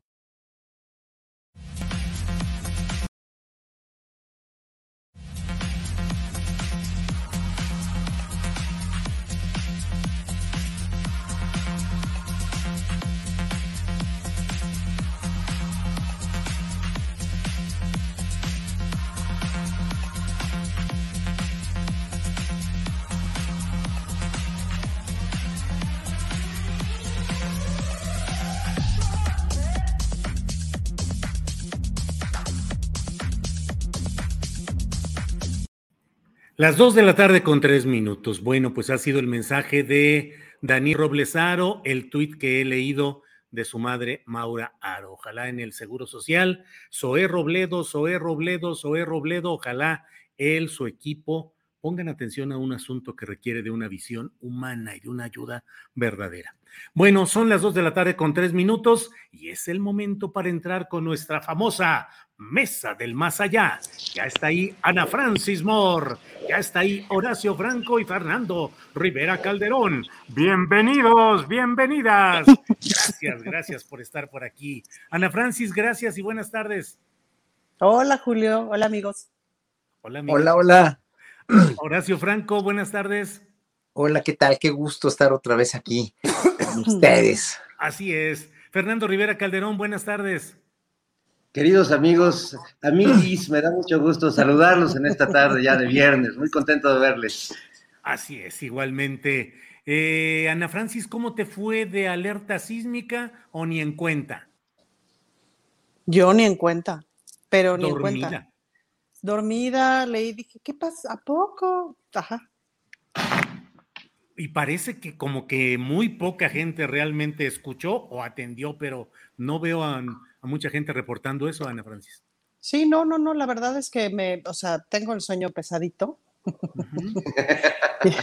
la verdad. Y ahorita estoy, como, como dice mi mujer, estoy en la, en, en la gripa. Un poquito de gripa, ¿Mm? que en la gripa de fin de temporada. O sea, pues estoy prácticamente terminando el, el primer año de legisladora entonces, como que cae todo el. Estoy, como andamos haciendo informe, no sé qué, voy a hacer un informe público a fin de agosto y tal. Entonces, pero cae como todo el peso de. Pues, todo el peso, ¿no? Entonces, como cuando terminas una temporada de teatro, que al día siguiente te da un gripo loco durante una semana, ¿no? O cuando pasas un concierto muy importante, una fecha así que la siguiente semana te enfermas. Entonces, así yo lo llamo, yo lo llamo depresión postparto. La depresión postparto. Ajá, y te, y te cae como todo en el cuerpo, pues, ¿no? Entonces es momento como de relajarse, me tomé unos días de descanso, como dejar salir todo el asunto. Entonces, ¿qué me voy a despertar ahorita de nada, Julio? Dormí, pero como si, como si nunca hubiera pecado. Eso, eso. Ana Francis, eh, pues sí, imagínate como si, como si, nada, como si, como si nada de todo esto. Em, ¿Cómo eres a la hora de un informe? seria, solemne, con voz fuerte de honorables habitantes de esta comunidad, vengo ante ustedes a rendir. ¿Cómo eres? Pues no lo sé, ya lo descubriremos en un mes. Es como la primera vez que lo hago. No, supongo que sería yo, es decir, no es un personaje quien va a hacer el informe, sino soy yo. Em, lo cual es como, tiene su, tiene su cosa rara. Supongo que se parece un poco a la yo que da conferencias, pues, ¿no? Porque como quiera conferencias, pues sí doy.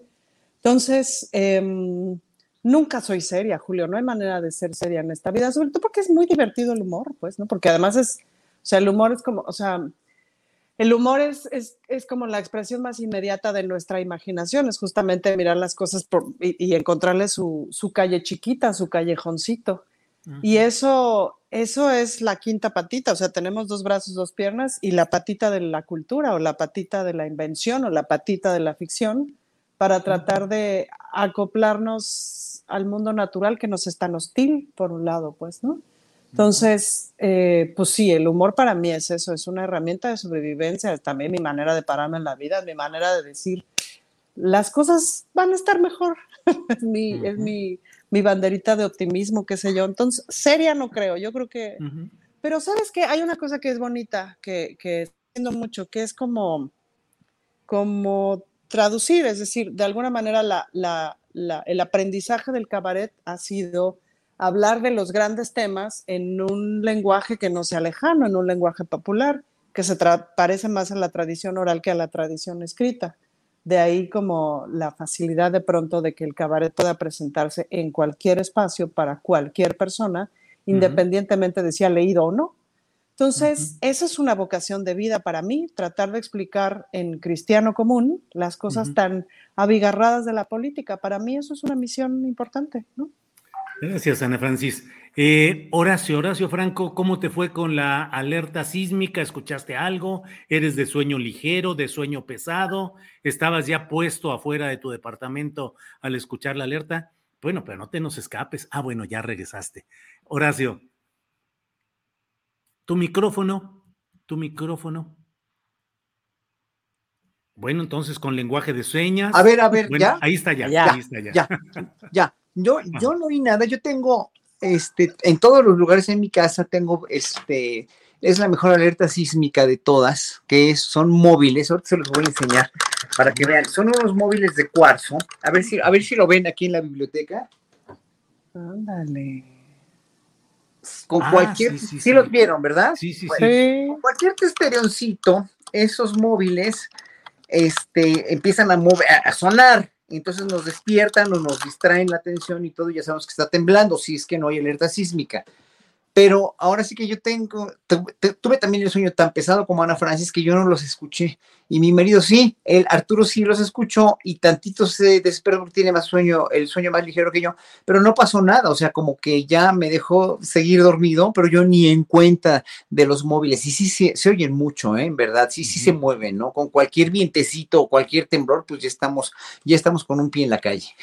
Y, y pareciera que poca gente eh, o escuchó o salió a esa hora, que fueron las tres y cuarto, tres veinte de la mañana, algo así, ¿verdad, Horacio? Sí, sí, fueron, fue a las 3 y cacho de la mañana, pero yo estaba en el quinto sueño, en, en la fase REM. En la fase re. Muy bien, Horacio, gracias. Fernando Rivera Calderón, ¿cómo te fue? ¿Ya te habías dormido a esa hora o todavía no? Fíjate que yo creo que ya el instinto de, de quien vive en esta ciudad, Ya sabía. eh, tuve un presentimiento, tuve un presentimiento anoche. Que dijiste, agosto es lo anterior a septiembre y por tanto agosto ya se acerca. Tengo Y- que mantenerme despierto. Sí. Dije, no, no, no, fíjense lo que es el sexto sentido, o sea, dije, tengo un presentimiento, lo estuve pensando mucho y dije, no, sí me voy a pedir esos tacos al pastor porque siento que me los tengo que cenar. Yo sé que es malo cenar tacos al pastor y no me hace bien a mí ya a mi edad, pero dije, no sé por qué siento que hoy sí. Y me eché mis tacos al pastor y bueno, pues dormí como, como un lirón y no, no me enteré afortunadamente de nada, ¿Cuán- cosa que, que los ¿Cuántos taquitos te comiste, princeso? cinco. ¿Cinco taquitos Chiquitos. para la pancita? Chiquitos. Sí, chiquito, pero es que sí, sí me dio hambre. y bueno, gracias a esos tacos al pastor, mira, una de dos, pude eh, dormir plácidamente sin, sin sobresaltos, pero si el destino no lo quiera, me hubiera ido en ese terremoto, pues me hubiera ido con el corazón, eh, la barriga llena y el corazón contento. En tu epitafio diría, comió cinco taquitos y murió feliz. Cinco taquitos al pastor. Pues ¿Qué sí, Con acidez, uno? diría, con acidez, pero feliz. con Exacto. acidez, pero feliz. Qué bonito, sí.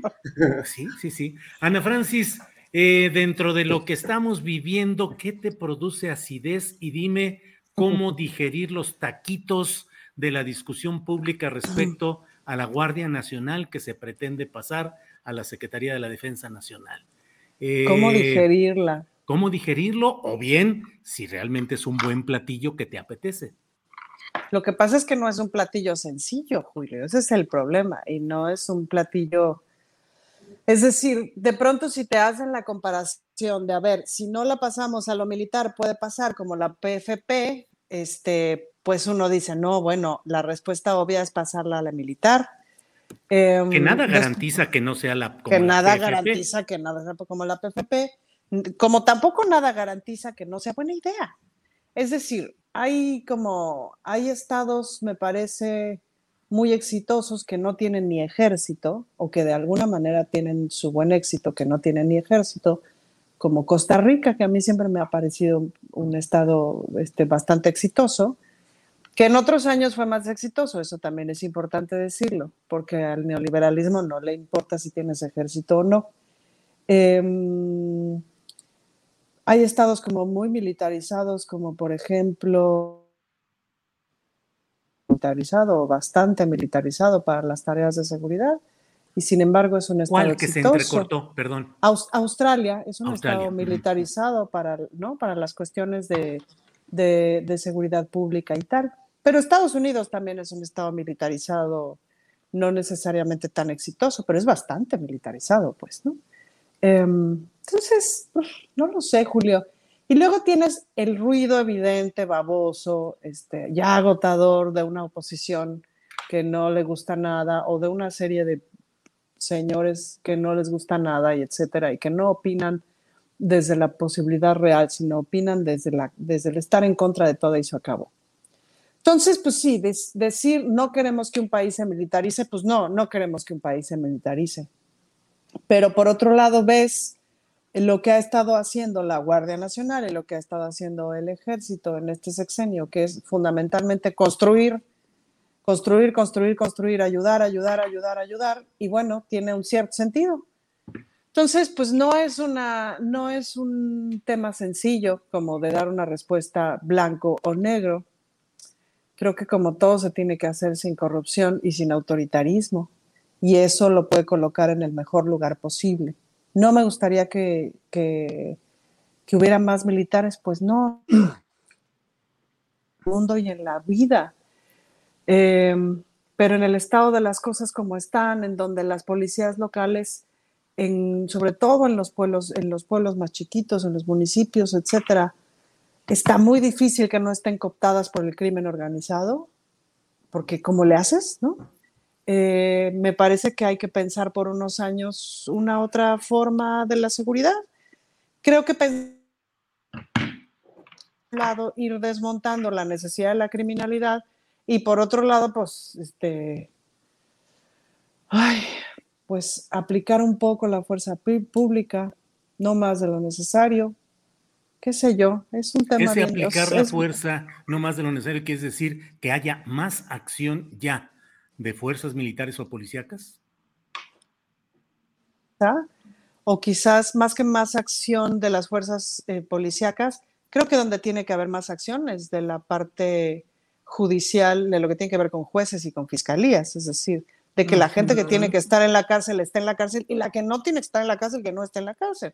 Es decir, que no estén en la cárcel los pobres, eh, porque esa es la realidad ahorita, sino que estén en la cárcel este, expresidentes, etcétera, etcétera. La gente que se está, con perdón de mi francés, chingando la lana de todo el mundo, pues, ¿no? Hey, it's Danny Pellegrino from Everything Iconic. Ready to upgrade your style game without blowing your budget? Check out Quince. They've got all the good stuff shirts and polos, activewear, and fine leather goods, all at 50 to 80% less than other high end brands. And the best part? They're all about safe, ethical, and responsible manufacturing. Get that luxury vibe without the luxury price tag. Hit up quince.com slash upgrade for free shipping and 365 day returns on your next order. That's quince.com slash upgrade. Hey, it's Ryan Reynolds, and I'm here with Keith, co star of my upcoming film, If, only in theaters, May 17th. Do you want to tell people the big news? All right, I'll do it. Sign up now and you'll get unlimited for $15 a month in six months of Paramount Plus Essential Plan on us. Mintmobile.com slash switch. Upfront payment of $45 equivalent to $15 per month. Unlimited over 40 gigabytes per month. Face lower speeds. Videos at 480p. Active Mint customers by 531.24 get six months of Paramount Plus Essential Plan. Auto renews after six months. Offer ends May 31st, 2024. Separate Paramount Plus registration required. Terms and conditions apply if rated PG. Entonces, ahí hay una acción como, como bien importante que sin duda que la Fiscalía General nos sale debiendo, nos sale debiendo y bastante, que los jueces nos salen debiendo y bastante todavía, ¿no?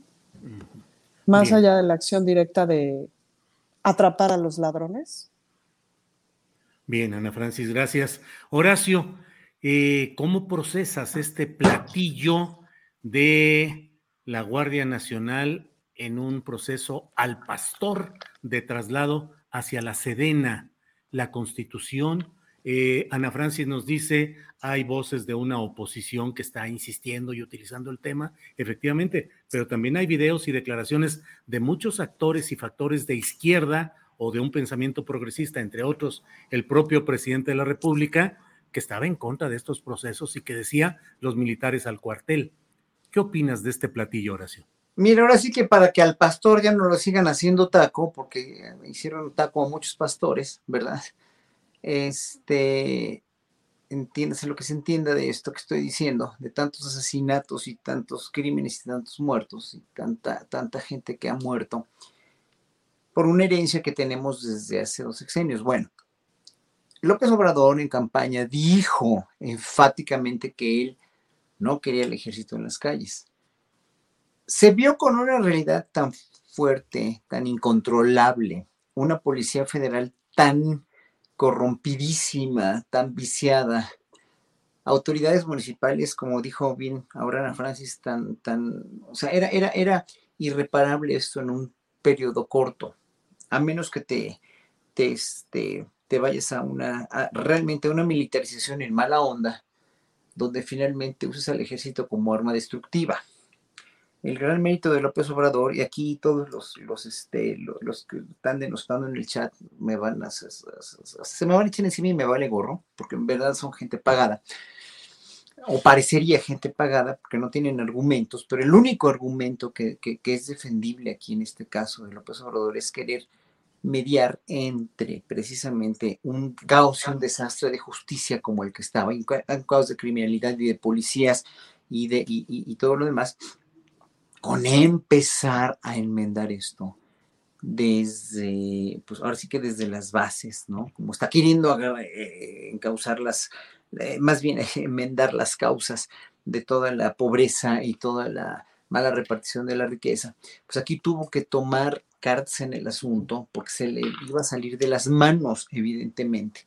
Con el narcotráfico coludido con gobernantes, con presidentes municipales, etcétera, etcétera. Bueno, vemos el caso de el tal Aristóteles, ¿no? Que era del cártel este de, de, de Jalisco Nueva Generación. obviamente están saliendo y sacando trapitos al sol diario, que parece que no tienen memoria de eso, que parece que no tienen conciencia de eso. O sea, la corrupción estaba en, la, en, cuestión de, de, todo esto de, de la criminalidad, está tan enquistada que no le quedó otra a López Obrador más que echar mano de la Guardia Nacional y de renovar o de crear una institución, nos guste o no, que esté adscrita a lo menos corrompido, que no quiere decir que no haya habido ni represión, ni corrupción, ni nada, pero que era como institución, tanto a la Marina como al Ejército, la más confiable. Es, por eso me cayó tan, de veras tan en el hígado lo de la mascota esta. Bueno, en fin, yo creo que ni al observador le gustó, lo dijo en la mañana.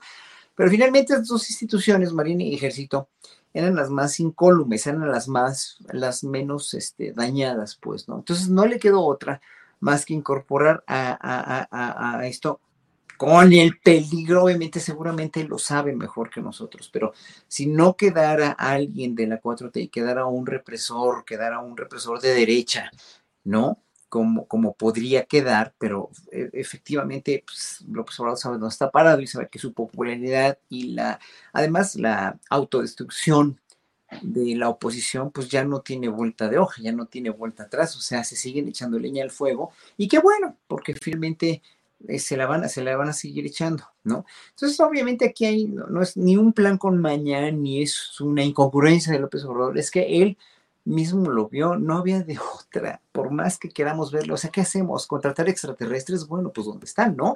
Rogándole a la Virgen de Guadalupe que venga, tampoco viene. Rogándole a Dios, pues tampoco. No hay de otra, o sea, no había de otra. O, o nos quedábamos con esas instituciones podridas y civiles que podrían en 15, 20 años, con sensibilización, educación, planes de estudio en las escuelas de policía, lograr algo. Sí, pues sí, pero no lo vas a lograr en, en, en el corto plazo y, seis años es un plazo muy corto. Entonces, bueno, yo, yo, yo no es que esté al 100% gritando aleluya, qué bueno que la Guardia Nacional esté formando parte del ejército, pero no quedaba de otra. O sea, que hay algo ya muy, de veras, muy enquistado, muy serio, que tenía que lograr una mediación. Gracias, Horacio.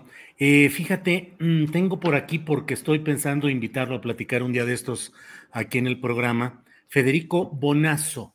Federico Bonazo que incluso el propio presidente ha leído por ahí alguno de sus tweets, músico, escritor, libertad e igualdad, justicia y memoria. Eso es lo que, lo que dice, y puso un tuit que dice, ¿de qué sirve despreciar la historia y anunciar la, comillas, derrota definitiva de la oposición, comillas? La derecha sabe volver. no se la derrota con declaraciones, se la combate demostrando que se es mejor que ella. Y para ser mejor hay que tener afilado el sentido de la autocrítica. Fernando Rivera Calderón, ¿qué opinas de este platillo que creo que necesita salsita de crítica y mucha salsita de autocrítica del paso de la Guardia Nacional a la Sedena, que para muchos, entre ellos quien habla, pues es simplemente un grado más de la entrega del poder civil al poder militar. ¿Qué opinas, Fernando?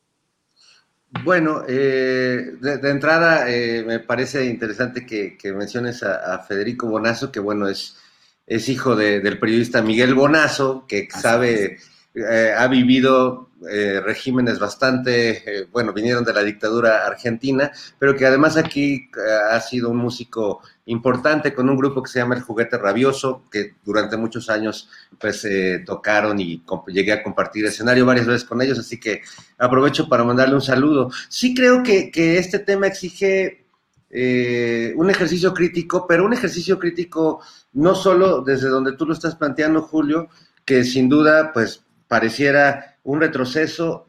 Yo no, no creo en esto que, que dice sobre una entrega del, Estado a las Fuerzas Armadas que se ha venido manejando los últimos tres, casi cuatro años de, gobierno. No lo creo en, el sentido de que tengo muy claro el papel que tenía, que tuvo el ejército en el sexenio de Calderón y de Peña Nieto, y creo que era notablemente, no, no solo no solo era un tema de discusión pública, era notable el, peso de las Fuerzas Armadas y la impunidad y el extremado poder, el extremo poder que se les había concedido desde el gobierno de Felipe Calderón. Yo la verdad sí creo que los primeros años de del gobierno de López Obrador, y sé que esto que digo quizás a, algunos les pueda sacar este, ronchas o darles viruela sísmica, pero la verdad es que creo que nunca eh, en la historia reciente de México las Fuerzas Armadas habían sido utilizadas eh, en beneficio de la población de la manera en la que se han utilizado estos seis años. Muchos eh, se han quejado y protestan de que el ejército construye trenes y vías o de que el ejército está construyendo, eh, construyó un aeropuerto, o de que el ejército está participando en actividades que en teoría no le corresponden. Para, para la mayoría de estas personas, pues el ejército debería permanecer acuartelado mientras el, Estado y la sociedad, los impuestos, los mantienen ahí preparándose para la guerra que viene, ¿no?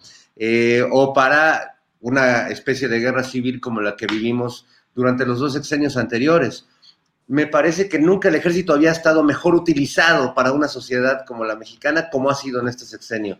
Sin embargo, eh, hay tal eh, precedente de lo que sucedió y del papel tan siniestro y perverso que tuvo tanto el ejército como las policías, tanto en, el calderonato como en el sexenio de Peña, que pues creo que somos una sociedad justamente eh, paranoica y preocupada de lo que pueda suceder si se le otorga más poder a las Fuerzas Armadas pero es que es una actividad propia de las Fuerzas Armadas esta seguridad y yo creo que lo que hace falta sin duda es que presidencia, que el presidente y que sus mecanismos de información nos comuniquen cuáles son las razones eh, por las que ellos están tomando esta decisión. A mí me parece un poco como ciudadano evidente que tenía que haber un, cambio de mando después de, de esta explosión o, pequeñas rebeliones del crimen organizado que están surgiendo por todo el país y que ya no son pequeños eh, infiernitos que hay que apagar, que son problemas que van a crecer en la medida en que el ejército también siga con esta posición eh, defensiva o de contención que tiene que ver con lo de eh, la política de abrazos no balazos. Yo sigo creyendo en esa política, eh, difiero de mi querido Juan Vélez Díaz cuando dice que, ha quedado demostrado que no funciona. Bueno, nadie, nadie prometió que esta política iba a funcionar, a mostrar resultados eh, así contundentes en, poco tiempo. Es una, es una política compleja. Lo cierto es que el crimen está aprovechando esta política que tiene que ver con la ética, que tiene que ver con un sentido humano de aplicación de la justicia. Y bueno, los delincuentes, pues como como todos los delincuentes, pues están aprovechando esta coyuntura, están peleando las plazas, están matando entre ellos, están afectando a civiles. Y a mí, la verdad, eh, no, no me preocupa en este momento que, el que la Sedena tome el control, porque porque creo que la, el, el, momento lo está, lo está pidiendo. Me preocupa, como le preguntaron hoy al presidente, eh, si llega un Felipe Calderón en un futuro muy lejano, disfrazado de cordero de la izquierda obradorista, a darle un uso al ejército que no es el de construir vías de comunicación, ni trenes, ni aeropuertos, ni apoyar a la población en, en las catástrofes, sino reprimir eh, manifestaciones y movimientos sociales. Gracias, Fernando. Sí, ¿Puedo sí. agregar una cosa, Julián? Claro, claro, Ana Francis. Hay una cosa que es interesante mirar como, o sea, por ejemplo, desmontas a la Policía Federal Preventiva, ¿no? Que era un casi todo el mundo pensábamos que desmontas a guardias presidenciales. Ahora, todas esas personas tienen que ir a algún lugar, ¿me explico? Y tienen que pasar a un, a un otro proceso de servicio público. Ya nos pasó, no me acuerdo en el desmontaje de qué cosa, que se engrosaron las filas del crimen organizado, pues en el, en el desmontaje de no me acuerdo qué policía, pero que el, como que el, rumor popular era, claro, estos eran judiciales y ahora son, ¿me explico? Entonces, sí hay ahí también un, un, una parte importante que como sociedad tenemos que comprender que cuando a las personas de tal sindicato, vamos a suponer, el sindicato de maestros, ¿no? Que todo mundo sabemos que hay una parte del sindicato de maestros que este, tiene sus detallitos, pues, ¿no? Ok, vamos a suponer que todas esas personas salen de ahí, esa parte del sindicato de maestros que es corrupta. Esas personas, ¿a dónde se van? Tiene que haber todo un proceso de reacomodo, de convencimiento, de limpieza en el buen sentido, no limpieza de ahí les va la metralleta, sino de convencimiento de que se pasen a unas otras labores más, eh, más humanas, más de servicio. Lo mismo con guardias presidenciales, lo mismo con la Poli Policía Federal Preventiva. O sea, hubo todo este proceso de si se quieren ir pasando para acá, pues, ¿no? Y, y eso es apostarle a que mucha gente no necesariamente quiere estar haciendo cosas espantosas, sino hay una parte que quiere estar al servicio. Por varias razones. No alcanzan las cárceles, eh, no podemos estar eliminando sectores de la población, no podemos eliminarnos como seres humanos. O sea, si tú me preguntas, yo aboliría antes las cárceles que otra cosa, pero eso significa apostarle a que a, a, a todo un proceso conjunto y comunitario, pues, ¿no? Sí. Entonces, eh, pues es importante también pensar en que la Guardia Nacional también es el resultado de un proceso de limpieza de una parte de guardias presidenciales, etcétera, y de la Policía Federal Preventiva, pues, ¿no? Sí, sí, Ana Francis, efectivamente, eh, siempre ha nutrido las fuerzas militares a grupos delincuenciales, como es el uh -huh. caso de los Zetas. De los Zetas. Que precisamente de ahí fue la transferencia de cuadros de élite eh, instruidos y preparados para el combate a la delincuencia que pasan al otro lado. Y desde uh -huh. luego siempre se ha hablado de una relación de las Fuerzas Armadas también eh, con los grupos delictivos en cada región donde están instalados. Así es decir, es. hace tres años y fracción, este ejército, los mismos cuadros, los mismos mandos, sus mismos gastos, su mismo tren de vida, era uno con Peña Nieto y con Salvador Cienfuegos como secretario general, como general secretario de la Defensa Nacional. Mm. ¿Habrá cambiado solamente el ejército, las Fuerzas Armadas? ¿Sí estarán purificadas? Y el resto de la sociedad no. Y por ello hoy podemos confiar en ese ejército o esas Fuerzas Armadas que los organismos internacionales de derechos humanos, con la experiencia histórica en Sudamérica, con mil experiencias, dicen, las Fuerzas Armadas no deben participar en tareas de seguridad pública, lo cual lo reafirma el artículo 129 de la Constitución, que dice que no deben de ejercer las Fuerzas Armadas más que funciones propias de ellos y no de otra índole. Y además, bueno, en la creación de la Guardia Nacional se dio un plazo de cinco años que terminarán en marzo de 2024 para que se hubiera creado la recomposición policial civil. ¿Qué hacer frente a todo ello? Claro. Sí, la pregunta es si esa recomposición policial civil, pues, ¿cómo va? Y creo que hay tres millones de realidades, ¿no? Sí, sí. Horacio. Sí, yo quiero contestar aquí a lo que estaba diciendo Ana Francis, pero también a Mariam Calderón, que es una, una asidua, este, asidua eh, internauta, que está, tiene muy buenos puntos, ¿no? Que, que, que, que dice que nosotros estamos excusando la presencia del ejército, no estamos, estamos excusando como gente de izquierda la militarización. Es que no es eso, Mariam, no es eso. Y otra persona de Alba también, ¿no? Eh, yo digo, aparte de los que nos dicen paleros, ¿no? Pero bueno, esos pobres, esos, no, no, no hay ni cómo ayudarles. A ver, es que está, México está como las viudas pobres, no tienen a quién recurrir, no tenemos a quién recurrir. ¿Qué, qué hacemos? A ver, Mariam, ponme una respuesta. ¿Qué harías tú? ¿Qué harías tú para poder, en un plazo de seis años, haber logrado con toda la, ya con una, con una viabilidad, mejorar la seguridad pública de este país que estaba tan iniciado. ¿Qué harías? O sea, nada más dime, díganme todos, todos los que están echándonos de paleros y todo. O incluso los, los izquierdosos como nosotros, que están en contra de que el ejército, están recalcitrantemente en contra de que el ejército haga esta, haga esta, albergue a la Guardia Nacional, ¿no? ¿Qué harían?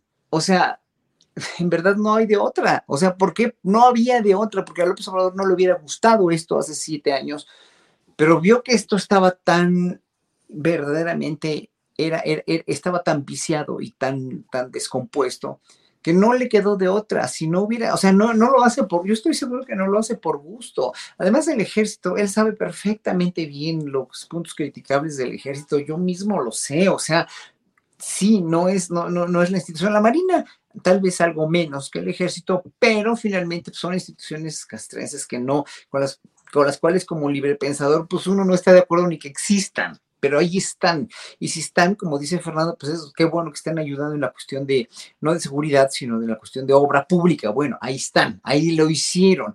Entonces yo, yo quisiera que toda la gente que está, en verdad, que está diciendo y está vociferando y diciendo con, con sus propias ideas, ¿no?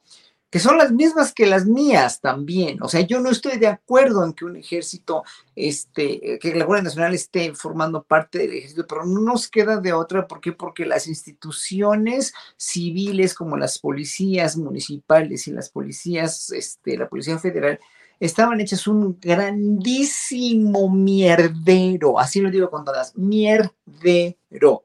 Niéguenmelo, niéguenmelo, díganme, no, no, no, es que eran buenísimas y funcionales y eficientes y nunca jamás este, presentaron signos de corrupción y nada. Y eso aunado, como dijo Ana Francia hace ratito, el sistema judicial es un sistema verdaderamente putrefacto también, que no funciona, que para mí es un sistema disfuncional y es terrible en la mayoría de los casos. ¿Qué hacemos? ¿A quién recurrimos? Por eso lo vuelvo a decir, a ver, díganme el extraterrestre que pueda venir y, y con una manguerita eliminar a todos estos, pues, ¿no?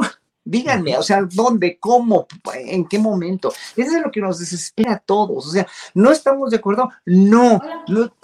pero, pero algo tiene que pasar. Claro. Gracias, Horacio. Eh, Fernando Rivera Calderón, eh, ¿cómo explicar lo que ha sido la inversión y, y, todo el poder que ha tenido el ejército, las Fuerzas Armadas en, este, en lo que va de este sexenio? Y suceden cosas como lo que acaba de pasar en Guadalajara, en Guanajuato, en Chihuahua. Em, escenas en las cuales uno se pregunta, ¿es una provocación política? ¿Es una búsqueda de desestabilizar?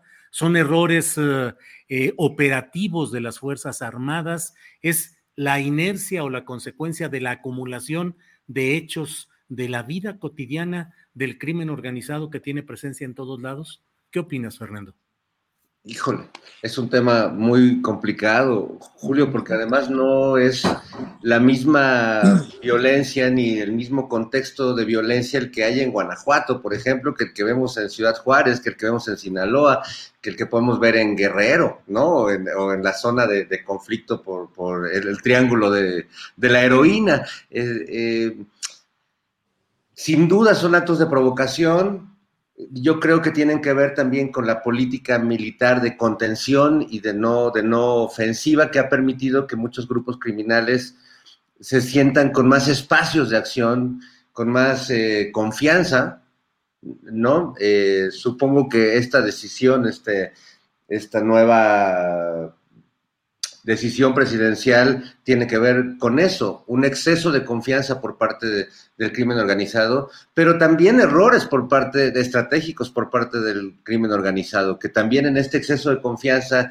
en este sentir que han dejado de tener al Estado mexicano como su mayor enemigo, eh, que supongo que, que muchos eh, sienten esta, esta especie de libertad en, en, sus zonas de acción y hemos visto pues una impunidad radical completamente que, que, de pronto se desborda, que se sale de control y que también en, en intervenir ya llegada la cosa a ese punto, pues es, es una decisión también tremenda porque implica una, una autorizar una verdadera sangría, eh, más de las que ya hemos estado viendo eh, los últimos meses. Entonces, me parece que es una situación complicada. No creo que el presidente vaya a cambiar la política de abrazos no balazos, pero abrazos no balazos no es, no es una política literal. Hay, evidentemente, hay enfrentamientos todos los días en el país.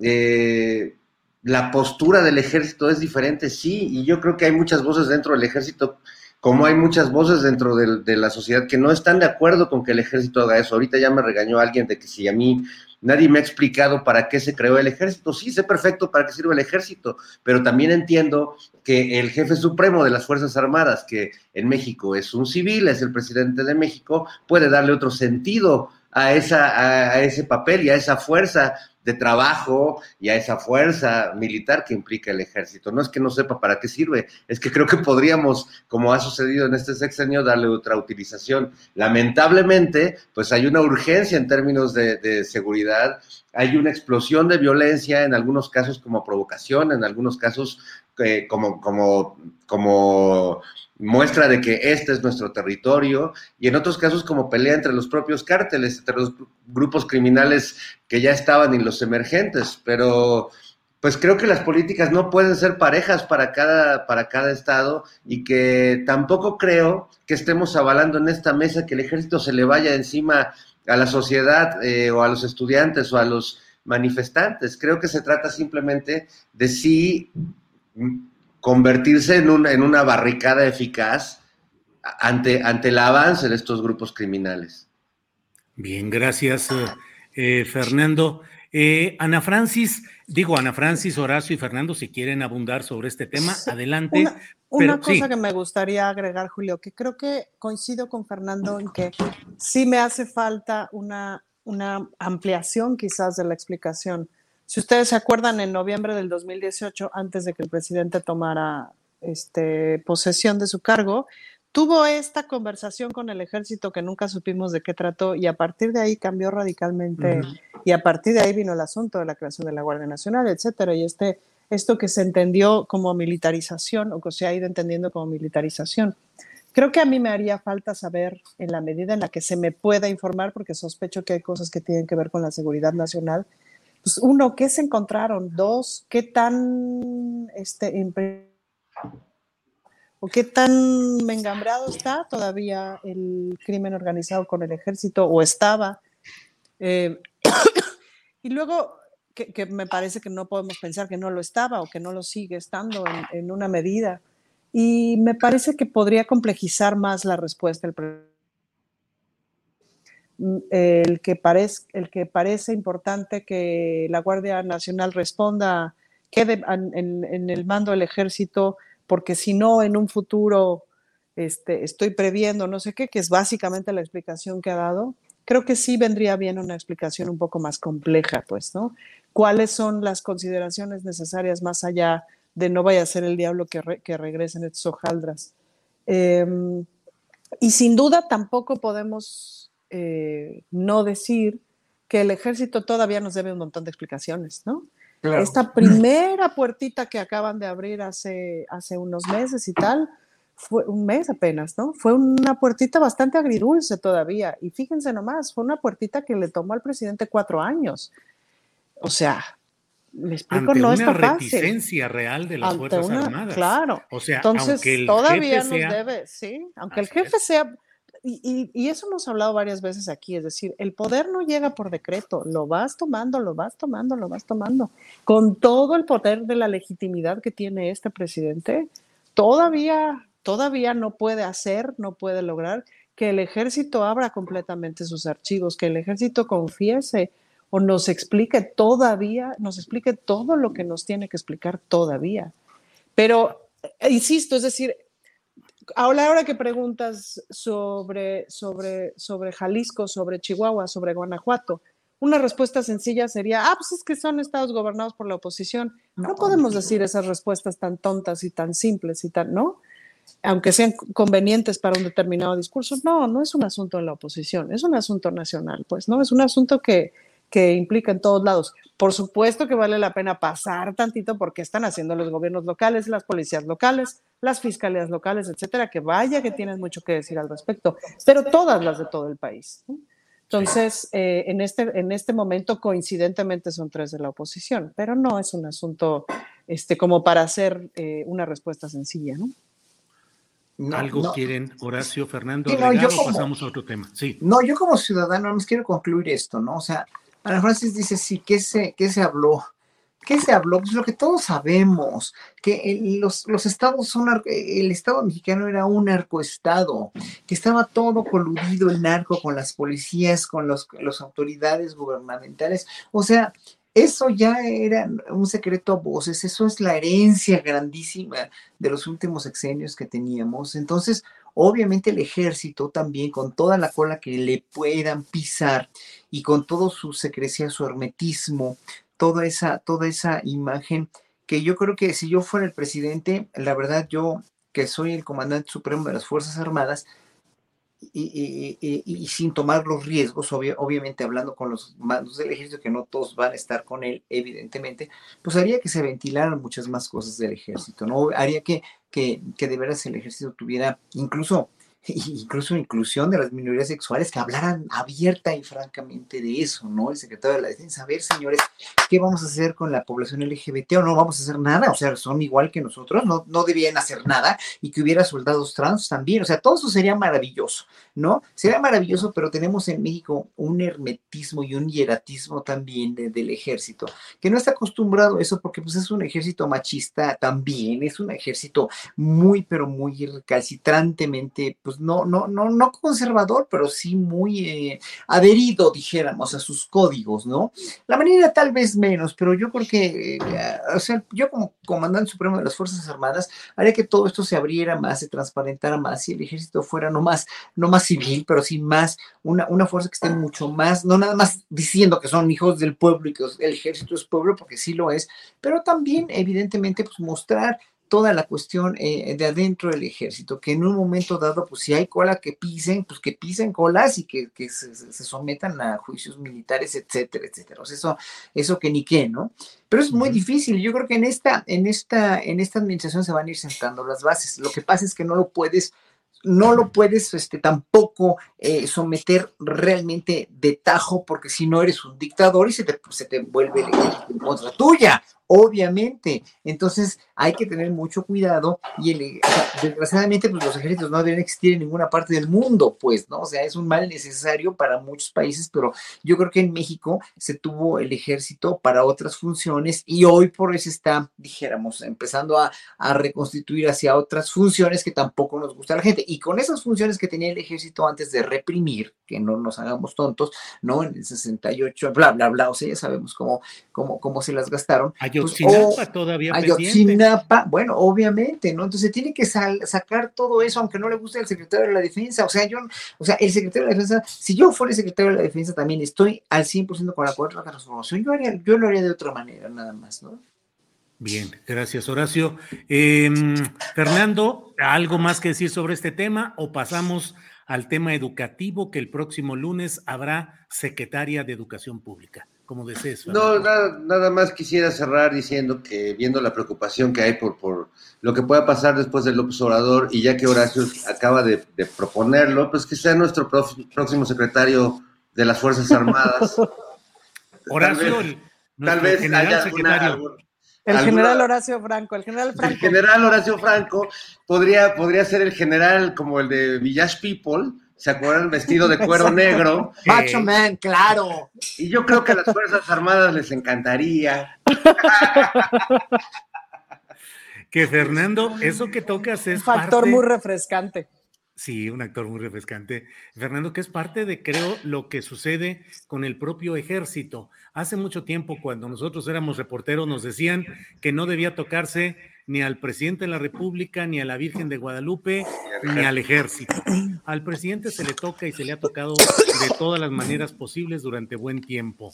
Eh, a la Virgen de Guadalupe, bueno, sigue intocable porque ahí sí es eh, la esencia de la mexicanidad. Y el ejército es uno de esos temas que ni siquiera se propone en la discusión pública que debería ser materia de una reforma profunda. Es decir, el ejército está consolidado como una entidad con presupuesto y manejo virtualmente autónomos, amparados con el manto de la seguridad nacional y que nunca están abiertos realmente a lo civil. Es decir, en otros países, en otras circunstancias, no solo ha habido civiles que son secretarios de la Defensa Nacional, sino mujeres que han estado a cargo, como sucede ahorita en Chile, como ha pasado en España. Y en México no hay eso, el presupuesto no se revisa, los negocios, recuérdense todos los negocios con civiles en cuanto a la compraventa de armamento, fortunas que se han creado en ese sentido y negocios incalculables amparando muchas veces más lo ilegal que lo legal. Y nunca ha habido reforma en ese sentido. Fernando, perdón. Yo creo que estás tocando un, tema fundamental que tiene que ver con todo lo que hemos estado hablando en los últimos minutos, porque efectivamente hay una deuda todavía, aunque haya una política distinta, aunque el presidente le haya pedido a la Marina y al Ejército que estén transparentes, no lo son aún. Hay mucha secrecía, hay mucha información que, se sigue reservando, que, que, tendríamos que conocer. Eh, ahora que hacía el, el chiste sobre Horacio, pero es cierto, durante cuántos años el ejército no ha mantenido en la secrecía no solo eh, la diversidad sexual que existe, ¿no? Yo, yo solía acudir mucho a un antro en Garibaldi que se llamaba el 14, que siempre estaba lleno de banda militar. Eh, pero también cuánto tiempo nos ocultaron los casos de VIH entre miembros de las Fuerzas Armadas. Es decir, hay una historia ahí completamente eh, turbia, con muchas deudas a la sociedad y que creo que parte de esta desconfianza que, yo entiendo y natural de muchos eh, observadores de la realidad política, decir, no se le puede dar más poder al ejército, no se le puede encomendar la seguridad del ejército, bueno, pues tiene que ver con que el ejército es inescrutable. ¿No? Y sigue habiendo muchas zonas del ejército a donde la sociedad civil, por muy 4T que seamos, no podemos meter la mano para saber, o nos van a entregar un documento tachado de principio con, con, dos este, líneas legibles, ¿no? creo que ahí hay un tema súper importante para este debate que se está dando. Y quizás esa es la pregunta, eh, quizás esa es la pregunta, Julio, es decir, independientemente de si pasa a formar parte del ejército o no, la realidad es que es inescrutable y eso es lo que no debería de ser. Es decir, sí es una parte del Estado mexicano que no es transparente, no es tan transparente como debería de ser. Y ahí es donde me parece que, es la que debería de estar la crítica y la pregunta.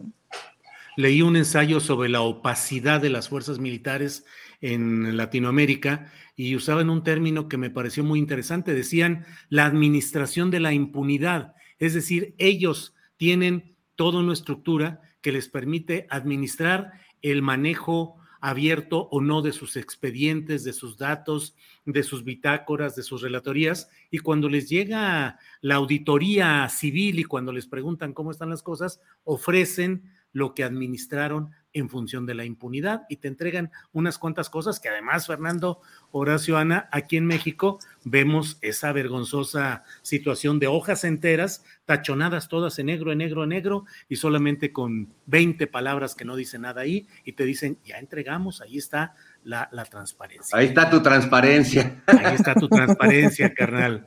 Así es. Tómate esta transparencia. Ana Francis, nos quedan ya pocos minutos, estamos a unos nueve minutos de, despedir el canal 22.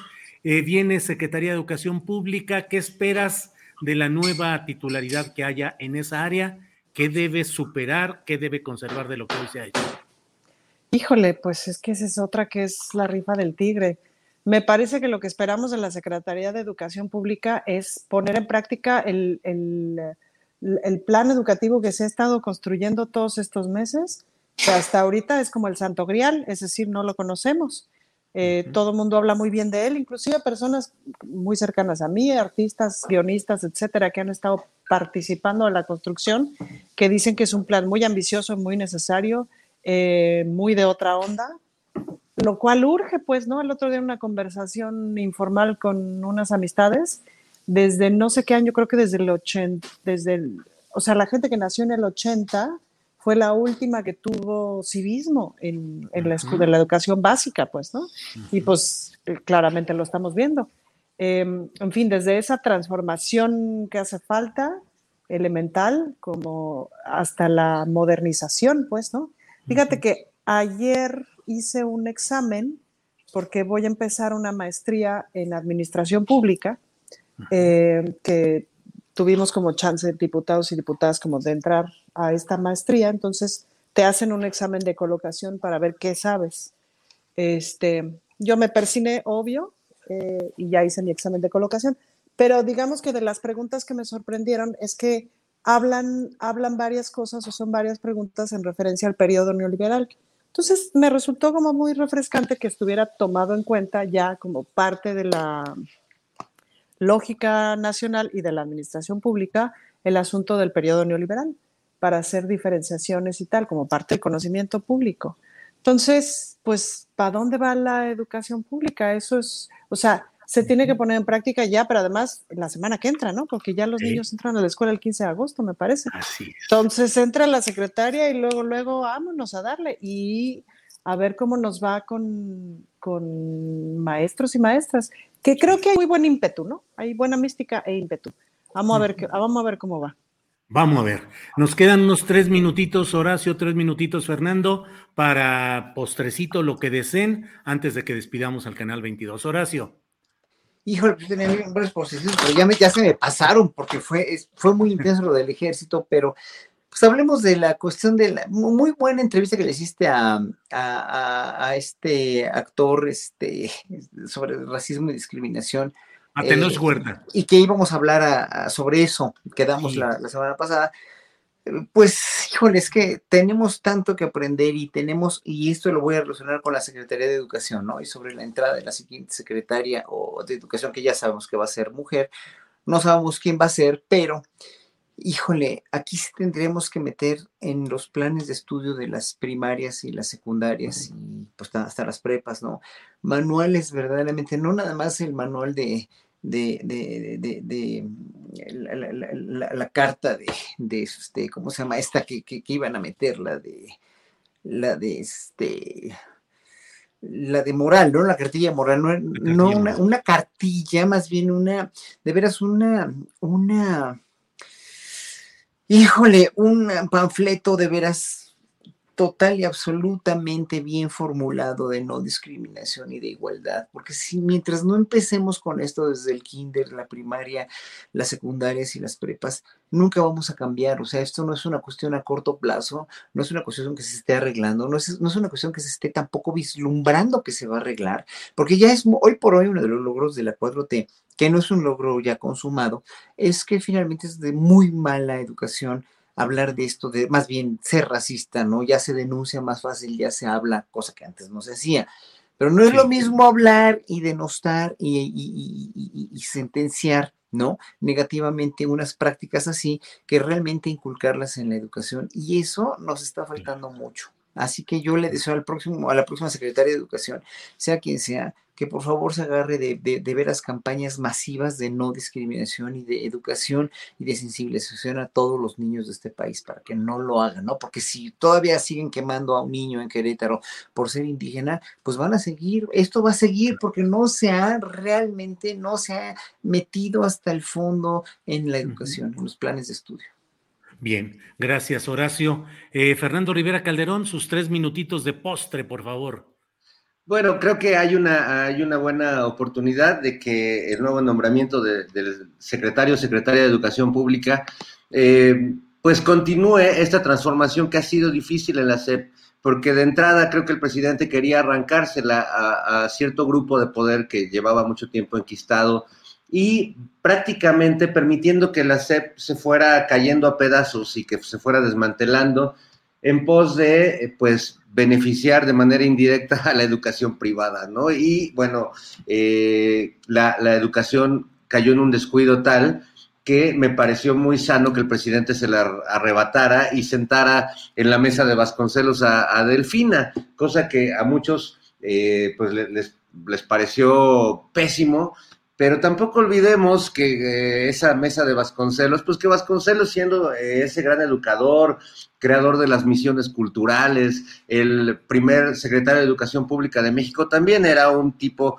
con eh, mucha simpatía por ideas fascistas, era colaborador y patrocinador de una revista que promovía el pensamiento facho aquí en México, y bueno, tampoco es que, la, mesa de Vasconcelos se envilezca con la llegada de una maestra. Ojalá siga la SEP eh, siendo dirigida por maestros y por personas que tienen que ver realmente con, con el mundo educativo y con la problemática educativa, que no es fácil y que pues tiene muchas aristas, ¿no? Por un lado, el, control y la negociación con los sindicatos y con todos los grupos políticos de poder que, que, están dentro del magisterio, pero por otro lado, pues consolidar los programas educativos y sobre todo pues generar eh, una educación para estos nuevos tiempos donde la violencia la padecen los estudiantes, donde la violencia de género, donde el abuso, que en la, escuela se llama bullying, pero hemos visto eh, los últimos tiempos situaciones que rebasan los conceptos infantiles, eh, quemar a niños, violentarlos, violar a niñas en las escuelas, creo que exige también que, los programas educativos se vayan haciendo más sensibles y, y vayan tomando estos temas como verdaderamente urgentes. Así que bueno, pues suerte al que llegue y suerte a Delfina que, que también eh, es como el tigre de la rifa, eso, eso que va a pelear, ¿verdad? Así es. Oigan, pero no deberíamos de plantear una quiniela. ¿Quién va a ser? ¿Quién es pues tu gallina, Julio? A ver. A ver. pues ahora sí que no tengo ahí gallina, no, no sé. Realmente no veo en el horizonte Yo Sí tengo una. Raquel Bonrostro yo creo que va a ser. Raquel, no, Raquel, Raquel este, Sosa, Raquel Sosa. Que dijo ya que no, que no. ¿Ya dijo que, no? Dijo hace un par de días que, que, no estaba pues en su horizonte, digo, así en esos, algo así por el estilo. ¿Tú, Ana Francis? No tengo idea, Julio, estoy así, mira. Sí. Fernando es el que nos va a develar el secreto. ¿Quién va a ser, Fernando? Horacio Franco. No, no es cierto. Ya lo quieres poner en todo y para todo. Bueno. No, no, no, habrá, habrá que pensarlo. Yo espero que sea gente que venga del trabajo en la CEP, ¿no? Que no llegue un funcionario muy bueno para la política a resolver los conflictos, que sea alguien que venga del magisterio, que vaya que este, hay que conocer la, problemática. No se puede llegar así a aprender, como decía Luis Videgaray. Bueno, pues ha llegado el momento de decirle adiós a Canal 22. Muchas gracias por habernos eh, acompañado en esta sección. Eh, gracias, gracias. Eh, se reproduce luego esta parte en el canal 22 a las 7 de la noche de hoy mismo, viernes 12 de agosto. Bueno, pues son ya las 2 de la tarde con 59 minutos, así es que Ana Francis, gracias por esta ocasión. Buenas tardes. Julio. El infinito en un junco de Irene Vallejo. No manchen, tienen que leerlo, por favor, léanlo. Así lloro de la alegría. Me saca carcajadas, pero no de risa de alegría de estar leyendo algo tan bueno. El infinito en un junco. Es un ensayo, además es un ensayo. Es un ensayo que te lo comes como una novela, es una todo es bello. Y además, uy, te viajas, te lo recomiendo muchísimo. Bueno, gracias Ana Francis y buenas tardes. Horacio Franco, gracias, buenas tardes. Buenas tardes y gracias a todos. Un abrazo enorme y que tengan buen fin de semana. Igual, Fernando Rivera Calderón, gracias, buenas tardes. Gracias, Ana, Horacio, Julio. Y para la próxima semana propongo como tema de inicio eh, el, control, el control de las hormigas eh, en la casa de... Tengo, tengo un problema severo con unas pequeñas hormigas. Y no, no, quiero traicionar mi ecologismo, pero ya no las aguanto. Estoy a punto de, entregarle la cacería de las hormigas a, la Sedena, Julio. Pero gis chino, gis chino y se van, no las matan. El gis es muy bueno. Y tengo ahí una recetita que te la voy a mandar también muy buena. Te la mando por WhatsApp. Sí, sí. Móchate, amigo. No, no, no, no, no. Eh, eh, es, hay que poner varias cositas así, azúcar y no qué cosa y ya con eso se van. Pero pues no es tan ecologista, pero bueno, si ya te hartaron, pues sí, yo también he tenido y sigo teniendo. Pero bueno. His chino, his chino en el tianguis. Ese es pues buenísimo. Gracias, gracias y Luego platicamos que me parece que la semana pasada los vi en alguna cena, pero luego me platican porque nada más tengo esa impresión. Hasta luego y buenas. Hasta luego. Adiós, amigos. Hasta luego. Bien, no se vayan porque enseguida está nuestra compañera Adriana Buentello para conducir las recomendaciones de fin de semana, que hoy son bastante interesantes lo que vamos a tener. Adriana, ya estamos aquí. Adriana Buentello. ¿Cómo estás, Julio? Muy buenas tardes. Feliz fin de semana para todos. Julio, ya estamos aquí listísimos. ¿Cómo estás? Maestra, quiero pedir permiso para ausentarme de la clase porque hoy voy a tener que volar rumbo a Guadalajara y usted sabe que eso de los aeropuertos es un soberano relajo de tiempos, tardanzas y demás. Entonces, Adriana, yo agradezco todo el trabajo de esta semana, de hoy viernes, y te dejo a, a conducir las recomendaciones de fin de semana y nos vemos el próximo lunes pues con mucho gusto, Julio, que tengas muy buen viaje, que todo salga muy bien, que no haya demoras y que pues no haya enredos en el aeropuerto, que últimamente la verdad es que sí se han visto muchas quejas, sobre todo de maletas y ya sabes, de las aerolíneas. Esperemos que te salves de todo eso y llegues pronto, pronto allá con nuestra querida comandante. El único maleta soy yo, así es que yo me voy cuidando a mí mismo, no me documento, así es que como quiera, ahí nos la llevamos. Adriana, gracias y seguimos en contacto. Gracias, Julio. Abrazo. Nos vemos el próximo lunes. Y nos quedamos aquí listísimos, no se vayan, porque tenemos las recomendaciones y ¿qué creen que ya está listísima aquí María Hahnemann con las recomendaciones musicales para este fin de semana. ¿Cómo estás, María? Muy buenas tardes. Hola, Julio Adri, segundo viernes de agosto y mucho que contar. Este lunes pasado se hizo la conferencia de prensa para la presentación del espectáculo The Silence of Sound bajo la creación y curaduría de Alondra La Parra y Gabriela Muñoz, Chula de Clown. Pero, ¿qué es The Silence of Sound? Es un acercamiento a la música de orquesta para todo mundo. Es una forma de contar la historia de las piezas. El repertorio tiene piezas de Debussy, Bartok, Stravinsky, Prokofiev y varios más. Ya están a la venta los boletos. Las presentaciones son el 6 de septiembre en el Palacio de Bellas Artes con dos funciones, el 9 y 10 en Guadalajara en el Conjunto Santander, el 13 en San Luis Potosí en el Centro Cultural Universitario Bicentenario y el 15 en Monterrey en el Show Center. No se lo pierdan. Otros que presentaron un mega concierto, México suena a lo grande, con los tenores mexicanos Javier Camarena, Fernando de la Mora y Ramón Vargas, que cantarán juntos en Puebla el 9 de septiembre en el Auditorio Metropolitano, con un repertorio increíble que nos van a llevar desde grandes áreas hasta música de nuestro país. Y este fin de semana se presenta el cuarteto latinoamericano con Marina Tomei en la guitarra en el Salón de Recepciones del Munal a las 6 de la tarde. Imperdible. Y les quiero presentar a alguien muy especial. Él es Juan Pablo Medina Gama, un pianista muy especial, pues Juanpi es sordo y es el único pianista con esta condición en México. Hola Juan Pablo, un gusto que estés en esta sección de Astillero Informa. Eh, hola, buenas tardes. Eh, eh, el gusto es mío. bueno, mm, me gracias por invitarme a México sin sordera y a ti.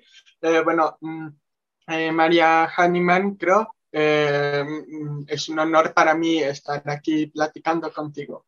Ay, muchas gracias, igualmente. Tú eres estudiante de piano, ¿verdad? Sí, eh, bueno, eh, yo me estoy formando como pianista y bueno, nadie pensaría que una persona sorda fuera un pianista o un director de orquesta, en cosas que se necesita el oído. Entonces, bueno, todo empezó por casualidad, podríamos decir, porque yo tenía parálisis de secuela leve cerebral, secuela de parálisis cerebral. Entonces, bueno, mis manos estaban como un puñito, entonces, bueno, intentamos con rehabilitación, con terapia, con masajes, con todo, y nada funcionó, y mi abu, eh, o sea, mi abuelita sugirió empezar con el piano. Entonces, bueno, eh, mi mamá dijo que conocía a un chavo que tocaba el piano. Y bueno, ya eh, empezamos, él dijo que nunca había dado clases a una persona sorda. Entonces, bueno, lo intentamos y al parecer resultó que este chavo que tocaba el piano era, es director de, perdón, estoy un poco nervioso, entonces, bueno. No, tranquilo. Eh, resultó ser pianista de Bellas Artes. Entonces, bueno, ahí es donde empezó mi, mi camino, camino para ser pianista. Eh, me asombró eh, que yo pudiera crear música, entonces eh, gracias a este profesor empezó con el camino a ser pianista. Súper. Y me contabas que quieres ser el primer director de orquesta sordo del país, ¿verdad? Cuéntame de eso. Eh, bueno, eh, aparte de tocar el piano, también quiero conocer nuevos instrumentos y bueno, eh, me gusta conocer instrumentos y juntar, hacer mezclas de músicas. Entonces, bueno, quiero ser director de orquesta, pero es raro, o sí, raro ver una persona sorda siendo director de orquesta, porque si no podemos oír, no podemos identificar los sonidos. Y bueno, yo tengo un implante coclear que si me lo quito no oigo nada. Entonces eh, es una cirugía más de 700 mil pesos mexicanos. Entonces, bueno, eh, me pusieron uno y bueno, no siempre voy a ir como ustedes con sus dos oídos, eh, de dónde viene cada sonido. Entonces, estamos recaudando fondos para mi segundo implante para poder identificar más fácil, no como ustedes que viene un auto de este lado y oye un perro que va a venir aquí. No, no es sencillo, entonces yo sé de trabajo, de disciplina, que debe tener un buen trabajo y un gran largo camino para poder acercarse a lo más posible natural. Sí, justo sé que necesitas un nuevo implante coclear para seguir cumpliendo tus sueños. ¿En dónde podemos apoyarte? Bueno, eh, eh, bueno, yo ya expliqué lo de mi segundo implante. Bueno, eh, ustedes me pueden encontrar por Instagram y Twitter como Juan Pablo Medina Gama. Y bueno, eh, ahí está. Y incluso creo que hay un mercado pago, si no me recuerdo. por ahí me pueden apoyar y también me pueden escribir por privado por las redes sociales. Va, perfecto. Oye, pues muchísimas gracias. Te vamos a apoyar lo que se pueda y un abrazo enorme. Eh, bueno, muchas gracias y un abrazo de vuelta y ojalá nos veamos pronto para contarles lo de mi segundo implante. Claro que sí. Apoyemos a Juanpi, sus redes son las que aparecen en pantalla. Y voy a poner la cuenta para apoyarlo. De todas formas, en mis redes haré lo mismo. Y ya es todo por hoy, pero antes de irme les quiero recordar a la audiencia que Astillero Informa es un proyecto que se autosustenta y vive gracias a sus aportaciones. Aquí las cuentas por si quieren donar. Y ahora sí, ya me voy. Los invito a seguirme en las redes. Me encuentran en Facebook, Instagram, Twitter, YouTube y Spotify como María Jane Mambera. Les deseo a todos un feliz y musical fin de semana. Y si tienes un sueño, no te rindas bonita entrevista con Juan Pablo de nuestra querida María Hahnemann. Y sí, si pueden apoyar, por favor, todo el éxito, Juan Pablo. Y vamos ya con nuestro querido Jesús Taylor. Ya no digo de volada porque ya sé que me anda troleando. Te ando troleando. Y mira, yo estoy esperando a ver si no se corta la transmisión porque ya me di cuenta que si Julio se va de pinta. Tú hackeas todo, haces fraude ahí. No lo andes balconeando. No, no, si se va de pinta, tú dices, ya vamos a cerrar el changarro y, cortas la transmisión. Elia, Elia dijo hace rato, no, es que luego todo el mundo va a echar la culpa, ¿qué te pasa? luego, luego la troleada en redes soy yo. está bien, está bien. Oye, querida Adriana, bueno, un saludo a la audiencia también, buenas tardes, feliz viernes. Les tengo una serie, una serie de televisión el día de hoy, cosa que ya saben que pocas veces recomiendo, y es una miniserie, seis capítulos solamente, la acaba de estrenar hoy Prime Video es una serie original de ellos. Yo la empecé a ver en la madrugada para poder avanzar en. Después, de, después del sismo ya no pudiste dormir. De hecho, empecé antes del, del sismo. Ah, dije, ya, no, ya, no, Este puedo volver a conciliar el sueño y a ver qué hago, qué hago. Como a la una de la mañana ya estaba puesta porque la estrenaban hoy 12. Y es una miniserie colombiana bien interesante, sobre todo en primer lugar, querida Adriana, porque está basada en una novela de Gabriel García Márquez, el gran Gabriel García Márquez en la producción está su hijo, Rodrigo García. Y eh, pues bueno, ¿tú qué andabas haciendo por ahí de inicio de los noventas, por ahí de 91, 96? ¿Ya habías nacido? Sí, pero yo creo que yo creo que andaba en la primaria. En la primaria o en el kinder. Bueno, pues cuando tú andabas en la primaria comiéndote tu sandwichito en el recreo, ya Colombia, eh, querida Adriana, era un polvorín tremendo con el narcotráfico. Recordemos a ese capo eh, temido y famoso, por desgracia famoso digo, pero muy, muy conocido, eh, que fue Pablo Escobar Gaviria.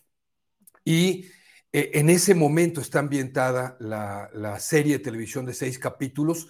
La novela la publica, es homónima, se llama igual la película que la novela, Noticia de un secuestro. Noticia de un secuestro. Gabriel García Márquez publica la novela en el 96. Esto está un poquito antes, principios justamente de 90, 91, la historia. Y eh, bueno, pues como ya les dije, esto era un, conflicto tremendo, algo muy duro que sucedía en Colombia, que hoy vemos, por desgracia, también en México. Sale en el primer episodio, dicen, eh, Colombia es el país más violento de todo el mundo por lo del narcotráfico. Y una de las modalidades que tenía el narcotráfico allá era el secuestro. Hoy en día sabemos que la delincuencia organizada en cuestión del narco toma el secuestro y otras cosas más como negocios al, alternos, ¿verdad? Y, y, son parte de sus negocios. Pero en aquel entonces, los narcotraficantes, diferentes grupos de narcotraficantes se unieron en Colombia, fíjate, se unieron y hicieron un grupo que se les conoció como los extraditables. Y lo que empezaron a hacer ellos fue hacer secuestros a personalidades, sobre todo de la política o familiares de políticos, para presionar al gobierno que no los extraditara. Eh, nos guste o no nos guste, pues entendemos que los países latinoamericanos, eh, latinoamericanos tenemos un problema severo con la procuración de justicia y el soborno, eh, todo lo que es el, la col colusión ¿verdad? de las autoridades en todos los niveles eh, con, con, la delincuencia organizada es mucha. Eh, yo digo, si aquí el Chapo siguiera, ya se hubiera escapado unas tres o cuatro veces más, ¿verdad? Eh, y aunque no nos gusta aceptarlo, pero es un hecho. Entonces los narcotraficantes allá empezaron a secuestrar para no ser extraditados. Era la manera de presionar al gobierno para no ser extraditados. Entonces, la, de eso va la novela y también de eso va esta miniserie que me parece bastante interesante. Tiene momentos fuertes de tensión, tensión muy fuertes, eh, pero creo que hasta donde alcancé a ver, me quedé en el capítulo 4 o vi hasta el, episodio 4, pinta bastante bien. Y eh, noticia de un secuestro. Aquí están viendo el cartel, también lo puse aquí abajito. Noticia de un secuestro. Échenle un ojo. Son de estas miniseries que creo que están bien hechas, bien producidas y vale la pena verlas en la plataforma Prime Video. Y miniseries, que es una ventaja, porque odio las series que luego ya nunca salen la segunda o tercera temporada o que se extienden hasta la 28. Que, 30. que van a terminar viendo tus nietos. Exacto, exacto. así que está espectacular. Muchas gracias. ¿Dónde te seguimos? Eh, Facebook, lo que Taylor se llevó, al ratito la publicación de Netflix, Ayer hice la de, la de HBO Max en mi canal de YouTube, que es eh, Taylor Jesús. Mis redes sociales, Twitter, Instagram, Taylor Jesús y Jesús Taylor Cine en TikTok. Ahí estoy, Ay. publicando más videos. Muy bien, Jesús. Muchísimas gracias. Un fuerte abrazo. Nos vemos la próxima semana. Un abrazo a todos. Gracias. Gracias a Jesús Taylor y nos vamos con Aldo Sánchez porque ¿qué creen? Que la, la, semana pasada la verdad es que sí les quedamos mal, pero les quedamos a deber las recomendaciones de pues todas las exposiciones, eh, los museos y todo lo que nos brinda Aldo Sánchez. ¿Cómo estás, Aldo? Buenas tardes. Hola, querida Adriana, muy bien. Y todavía es hora de felicitarte. Creo que además hay que celebrar todo el año, que es lo que yo hago. Entonces, pues sobre todo, sobre todo que ya que se relajaron un poco las, la, la, situación de la pandemia en cuanto a las emergencias, no que bajemos la guardia, pero que ya no, quizá está lo más fuerte como los primeros dos años que estábamos bien encerrados. Entonces sí, yo creo que ya, ya podemos festejar todo el año. No, y además, bueno, pues, o sea, ir a los museos es una gran manera de celebrar. Yo pienso que es una, es una en esta ciudad que nos ofrece tantas exposiciones, tantos museos, tantos centros culturales, creo que hay que aprovecharlos. Además que pues, México tiene esta política de que eh, o son gratis o tienen precios reducidos. Entonces, eso también hay que aprovechar. No, y nos traes unas sorpresotas, a ver, cuéntanos. Pues sí, la verdad es que sí, o sea, ya habíamos hablado hace exactamente de un, me, un mes, este, y cachito, acerca de los pinos, de una exposición de nuestro queridísimo y admiradísimo Toño Elguera, el gran monero. Pero ahora quiero hablar de otros dos exposiciones que están en el, en el Centro Cultural Los Pinos. Entonces, bueno, eh, perdón que insista, pero vayan a Los Pinos porque es un lugar que, eh, pues, por primera vez está abierto al público y que combina la historia, ¿no? Digamos, es este monumento a la corrupción y que ahora abre las puertas al público y nos presenta grandes exposiciones como las que quiero recomendar hoy. Primero es, una, es el Museo eh, de Lázaro Cárdenas, el Museo Casa Lázaro Cárdenas. Y bueno, pues eh, es una curaduría del Instituto Nacional de Antropología e Historia y bueno, pues recordemos que Lázaro Cárdenas es, el, es, quien funda Los Pinos, ¿no? Porque a él le parecía con este discurso revolucionario, pues vivir en un castillo que era el castillo de Chapultepec. Y entonces, bueno, pues este, encuentra aquí en el, en, el rancho las hormigas, este, este, pues esta nueva residencia. ¿Y quién iba a decir que después eh, pues eso se iba a construir en este, insisto, monumento a la megalomanía por parte del, eh, del, Partido Revolucionario Institucional, pero también por el PAN. Y bueno, entonces em, a partir de 2019 que abre sus puertas, em, pues podemos encontrar este museo dedicado a Lázaro Cárdenas, a su obra, a su vida, a su trayectoria política. Es muy interesante ver las, las resonancias que, que tiene con el presidente López Obrador, pero además em, bueno, pues en esta exposición conformada por fotografías, por pinturas, por documentos históricos, por facsimilares, ¿no? O sea, muchas son reproducciones por cuestiones de seguridad, por supuesto, pero podemos ver cómo este presidente que fundó el Instituto Politécnico Nacional, que fundó el Instituto Nacional de Antropología e Historia, que recorrió durante su campaña y durante su presidencia este, el país, que encabezó movimientos políticos, sociales, la reforma agraria, la nacionalización de los ferrocarriles que después vendiera Ernesto Cedillo eh, y la expropiación petrolera, ¿no? Entonces, es un personaje muy eh, interesante, muy oportuno de ver, eh, muy pertinente de estudiar en estos momentos y con una pues, museografía muy, eh, muy atractiva también, muy dinámica. Y, y, bueno, entonces de ahí uno se va caminando a la Casa Miguel de la Madrid, donde nos vamos a encontrar la exposición El Chango en Chapultepec. Ernesto García Cabral, testigo gráfico de la historia. Y Ernesto García Cabral, pues es uno de los artistas más fascinantes de México, que no solamente Diego Rivera decía que pues, era el mejor dibujante, sino que era un socialité, eh, un, un, personaje al que amaba y admiraba María Félix. Bailarín de tango.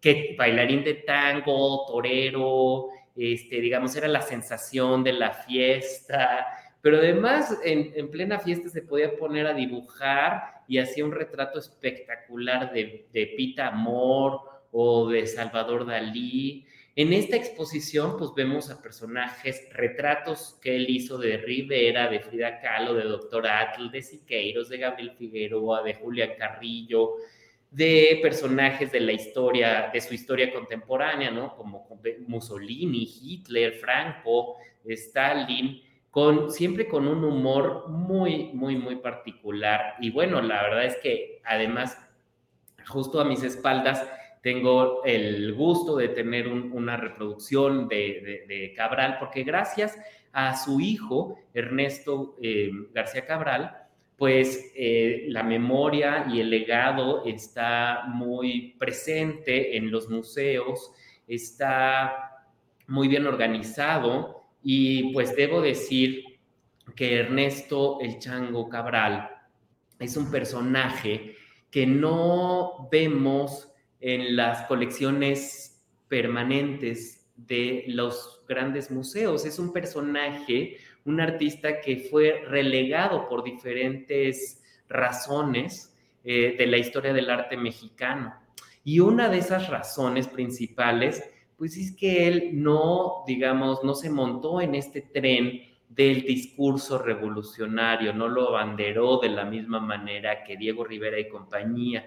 Y entonces eso hace que pues no se incluya, digamos, dentro de este amplio catálogo de, este, de los artistas mexicanos. Es muy interesante y es una lástima porque pues es un artista absolutamente vanguardista, innovador y que em, pues siempre estuvo al tanto del, del, quehacer artístico internacional.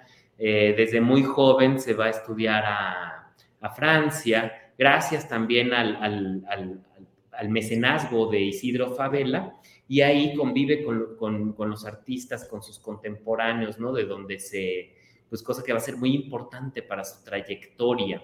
Pero eh, precisamente lo que mencionas, Aldo, era, fue exiliado, ¿no? Básicamente se le fue becado, fue, era antimaderista y fue becado por eh, el gobierno de Madero para irse precisamente a estudiar a París, ¿no fue así? Exacto, así como este becado a fuerza. Exacto, exacto. ¿Sabes por qué? Me acuerdo que hay un documental también que vale la pena si lo quieren ver, le quieren echar un ojo de hace unos dos o tres años en la UNAM, justamente sobre el chango y que pues además como le, le gustaba que le dijeran así, tenía una frase o algo así que era como... Eh, que era, ay, decía, por aquí lo, lo, saqué porque además es algo que me llama mucho la atención de él. No quiero hacer el papel de hombre porque tengo esa voluntad grotesca de índole muy personal, ¿no? Y pues como, como le gustaba o, decía él mismo que pues en cierto modo el chango pues es una caricatura del, del hombre, pero que este, vemos en este documental a propósito de Elguera, que él dice que pues era un gran caricaturista y que tuvo una gran influencia en él, pero no en lo político ideológico, sino pues en la parte como del trazo, ¿no? Sí, digamos, una mentalidad un tanto conservadora, podríamos decir, pero la obra fascinante está ahí y, y, realmente es muy afortunado que esté Elguera y el Chango al mismo tiempo en Los Pinos, porque para Elguera y su generación, pues el Chango fue el gran maestro de los moneros sea, la, manera en que él hace esos retratos es absolutamente eh, insólito, em, envidiable, porque captura realmente el espíritu y la personalidad de las, de las figuras que retrata, ¿no?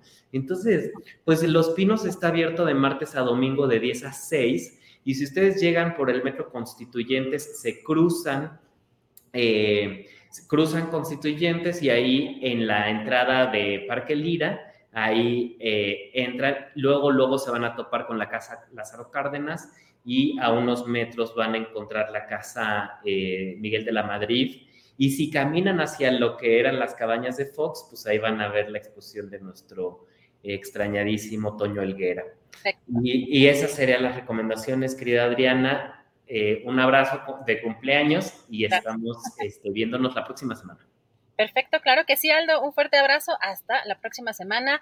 Ya aquí listísimas las recomendaciones y nos vamos ya de volada también con nuestro querido Daniel Mesino. Antes de ir a esta exposición que nos recomienda Aldo, les recomiendo ese documental que les comentaba, La vida en un volado, Ernesto Enchango García Cabral de TV UNAM. Lo pueden encontrar en YouTube y la verdad es que está muy, muy bueno. Y ya estamos aquí con nuestro querido eh, ya vamos, perdón, con nuestro querido Javier Nieto, porque adelantamos un poquito a Javier porque tiene un compromiso y ven que tuvimos que recuperar las, eh, las, recomendaciones de la semana pasada por este error que tuvimos, pero nuestro querido Javier está por acá listísimo. ¿Cómo estás, Javier? Hola, Adriana, muchas gracias. Gracias por la consideración del tiempo. Saludos al público, a Julio y a toda la comunidad astillera y teatrívora. ¿Cómo estás tú?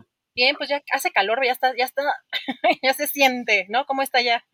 Ya, pues lluvioso, bueno, se ve que se viene la lluvia en buena, buena cantidad, afortunadamente, pues ya listos para recibir el otoño en un par de meses. Pero bueno, pues mientras eso llega, les voy a unas recomendaciones breves y rapidísimas, a ver si les interesa algo, mi querida Adriana. Muy bien, adelante, ¿qué tenemos? Pues, pues mira, este, bueno, eh, dos notas rapidísimas. Eh, la semana que entras, la semana que entra, la semana pasada, perdón, se entregaron dos premios de dramaturgia muy importantes. El premio Gerardo Mancebo del Castillo, que es lo que iba a comentar la semana pasada, eh, se entregó a Janil Yumil Uktun. Es un dramaturgo yucateco, por eso tiene este nombre maya, me parece. Janil Yumil Uktun, por su obra La Cascarita, se llevó este, el premio nacional de dramaturgia joven Gerardo Mancebo del Castillo. Eh, la obra va a ser producida por La Gruta y con un premio en metálico. Felicidades a Janil Yumil Uktun. El otro premio de reciente creación que se entregó la semana pasada fue eh, a Rita Girones Blanco, ganadora de la primera edición del Premio Nacional de Dramaturgia escrita para mujeres, por mujeres, perdón. Eh, repito, el Premio Nacional de Dramaturgia escrita por mujeres Incendia 2022. Eh, su obra se intitula La bóveda del fin del mundo o La nada aumentada. Esta obra también lleva un premio en metálico y va a ser producida y montada por la Secretaría de Cultura de Jalisco. Felicidades a ambos dramaturgos y que sean un éxito sus temporadas. Eh, en el marco de los 100 años del muralismo mexicano que se celebra eh, precisamente este año, este movimiento que inició en el antiguo Colegio de San Ildefonso en 1921, 1922 más o menos, eh, les quiero recomendar Solo en el Desierto, de, escrita y dirigida por Vicente Ferrer, que se presenta los martes a partir del 9 de agosto en el Círculo Teatral en la Condesa Veracruz 107. Eh, ¿De qué trata Solo en el Desierto? Es la vida del muralista Manuel Rodríguez Lozano, que por sus preferencias eh, sexuales fue encerrado en el Palacio de Lecumberri, que anteriormente era una cárcel de de muy mala fama, un pequeño infierno en la tierra, la cárcel de Lecumberri. Este, ahí pintó un mural muy famoso que se llamó La Pasión en el Desierto, que muchos lo relacionaron con el tema de la pasión este, judio-cristiana. Eh, se hizo tan famoso este mural que lo recuperó el Instituto Nacional de Bellas Artes y lo llevó a, a donde está el palacio justamente, y ahí está eh, expuesto este mural. Vayan a ver Solo en el Desierto, escrita y dirigida por Vicente Ferrer, martes a partir del 9 de agosto en el Círculo Teatral Veracruz 107 en la Colonia Condesa. Y finalmente el Festival Teatro Una Sola Voz cumple su décimo séptima edición y ya se termina este fin de semana. Todos los este, días ha habido funciones eh, la semana pasada y esta aquí en la Ciudad de México, en la sala Javier Villaurrutia. Hubo dos circuitos, un circuito en el norte del país, otro en el centro y occidente de la ciudad, digo, del país también, eh, que abarcó la Ciudad de México entre ellos. Y en la Villa Urrutia estuvo todos los días, eh, hubo funciones, cosas bien interesantes. Se presentó acto de comunión de Antón Araiza el lunes pasado. Hoy se presenta una obra de Veracruz, eh, mañana se presenta una de la Ciudad de México, que creo que se llama ¿Quién tema lobo feroz? Me parece. Eh, les doy el título exacto. Ah, no, que viene el lobo. Se llama Luisa, de Luisa Fernanda Aguilar Montes, dirección de Camante. Se presenta mañana y se cierra eh, con El banquero anarquista esta obra de la que ya hemos hablado en ediciones anteriores de esta sección, El banquero anarquista de Luis Mario Moncada, con interpretación de David Evia. Esto cierra el domingo el festival Teatro a una sola voz, su decimoséptima edición, el domingo a las seis de la tarde. Esto va a ser en el Julio Castillo, también en el Centro Cultural del Bosque, atrás del Auditorio Nacional. Y pues bueno, esas serían las recomendaciones. Hay mucho que hacer, chequen la cartelera, eh, platíquenme, háganme llegar sus comentarios, sus recomendaciones a arroba soy Javier Nieto en Twitter y en Facebook, arroba teatrívoros. Eh, díganme qué se está poniendo bueno, qué está próximo a estrenarse y ahí les caemos, ¿o no, mi estimada Adriana? Perfecto, pues que te buscamos en las redes sociales para comentar, para proponer más eh, opciones y nos vemos la próxima semana, Javier. Claro que sí, muchas gracias. Saludos a Julio y a toda la comunidad astillera. Hasta pronto. Gracias, Javier Nieto, por las recomendaciones y recuerden que cada 15 días tenemos a nuestro querido Daniel Mesino con la recomendación literaria. ¿Cómo estás, Javier? Digo, Daniel, ya te estoy cambiando de nombre. Es, es el orden tradicional. No te, no, no te preocupes. Y un saludo enorme a toda la comunidad astillera, a Julio. Y la verdad es que eh, eh, valió, digamos, vale la pena eh, cerrar hoy con un gran libro de una de mis escritoras favoritas, eh, que yo comencé a leer más o menos por 1989-90, que es Rosa Montero, con aquella novela que se llama La hija del caníbal, que fue una novela que aquí en México, vaya, aprendió muchísimo y que coincidió cuando ella comenzó a trabajar en el país. Entonces, eh, el éxito entre lo que ella escribía en el país y, eh, y su trayectoria como novelista con este, este, esta novela que ganó el Primavera Espasa en esa, en esa edición, pues la catapultaron a, a la fama, su nombre se hizo famoso, muy, popular, pero eh, tiene que ver mucho con la calidad, eh, los detalles, la, la, habilidad que tiene Rosa Montero para retratar, digamos, como estos pequeños eh, detalles de la vida cotidiana. Es una, tiene libros, tanto novelas como ensayos, que son verdaderamente una delicia para los lectores. Y en esta ocasión, eh, Seis Barral, digamos como por acuerdo, que es una, es una eh, editorial, eh, digamos, con, es un sello español, pero que se distribuye en México a través de Planeta. Eh, Seis Barral tiene la encomienda de eh, publicar todos los libros de ensayo de Rosa Montero, mientras que Alfaguara y Random todas las novelas. Y entonces hoy estamos ante un ensayo que se llama El peligro de estar cuerda. El peligro de estar cuerda es un ensayo que tiene que ver con la creatividad, los estados emocionales y un poco con la historia personal de la autora, porque este libro de ensayos empieza así. Cuando yo estaba chica, sabía que algo no estaba bien con mi cabeza y entonces Rosa Montero, a partir de su historia personal, ella empieza a detectar eh, síntomas eh, de depresión, de ansiedad, de miedo, que son comunes, eh, más comunes de lo que uno pensaba. Y eso la lleva a la conclusión de que todos, todos quizás tenemos un, algo distinto, algo distintivo, algo que nos hace que somos totalmente diferentes, porque ¿quién es eh, quien dicta lo que es normal y lo que no es normal?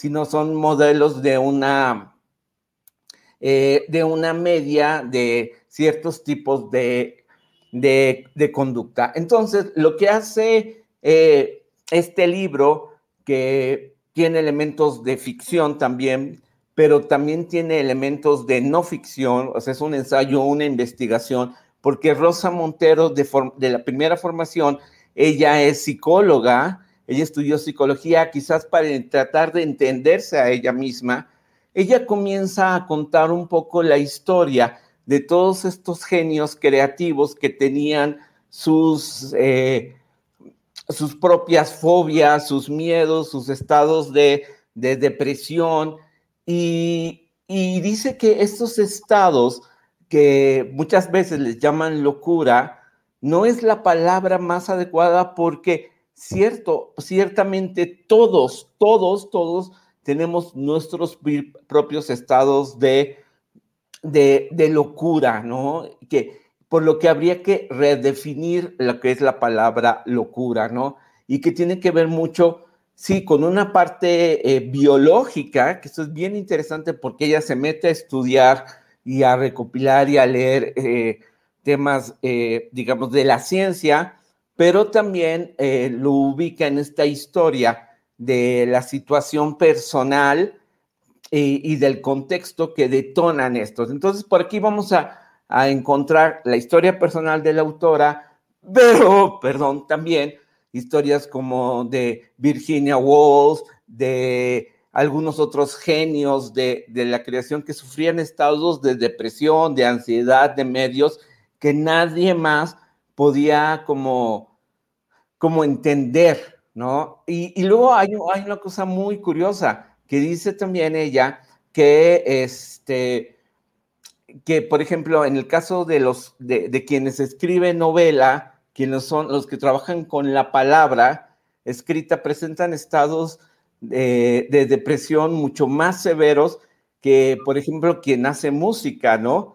O, estados de locura. Entonces, por ejemplo, yo de repente pongo, pongo a pensar un poco en lo que yo hago y, pongo a pensar, por ejemplo, en los estados de, de ecuanimidad de nuestro querido este, Horacio Franco, o María Hahnemann, y de repente digo, no, pues sí, porque dice que, eh, que, que los escritores tendemos como estos estados de locura mucho más frecuentes que otros creadores artísticos, ¿no? Porque uno puede pensar en Van Gogh, ella lo dice.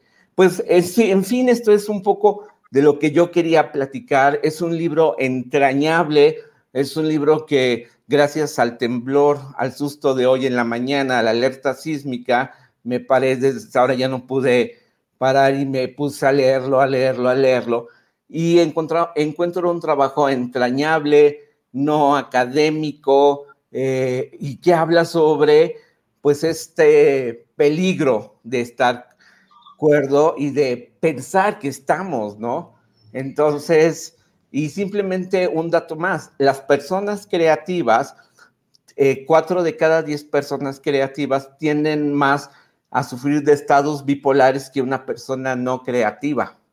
Entonces, para que veas más o menos eh, estos extraños, extraños procesos, ¿no?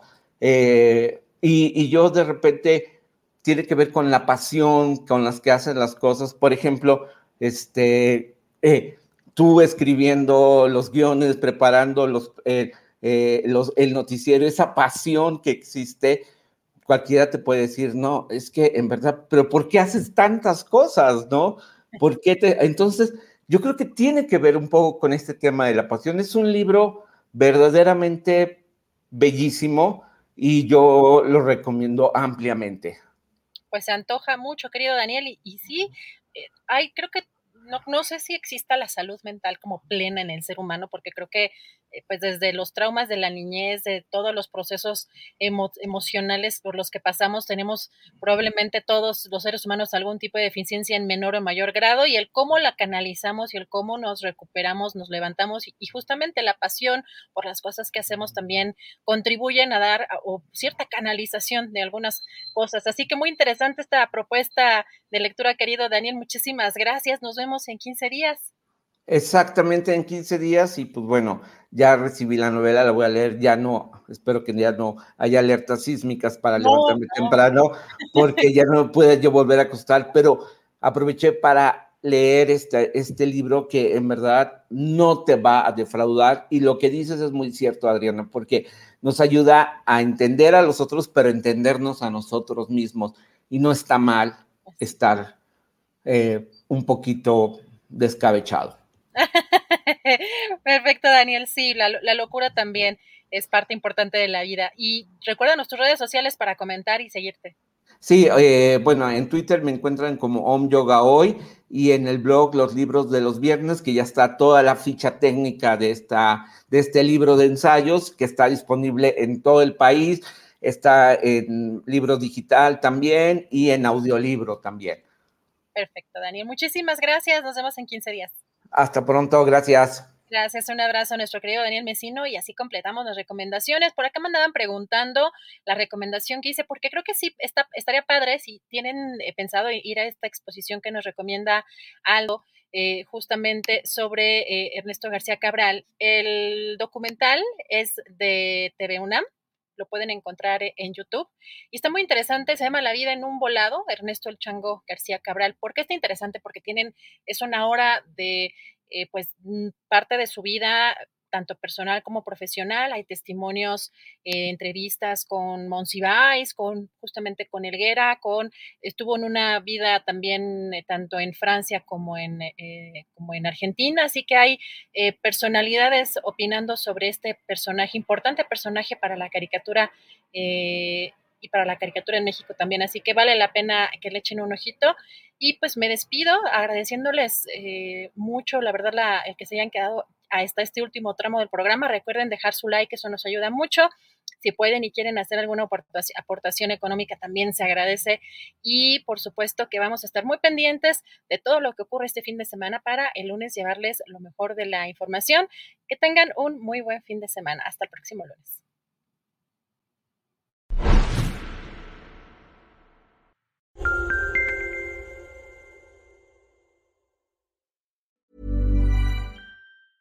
Ever catch yourself eating the same flavorless dinner three days in a row?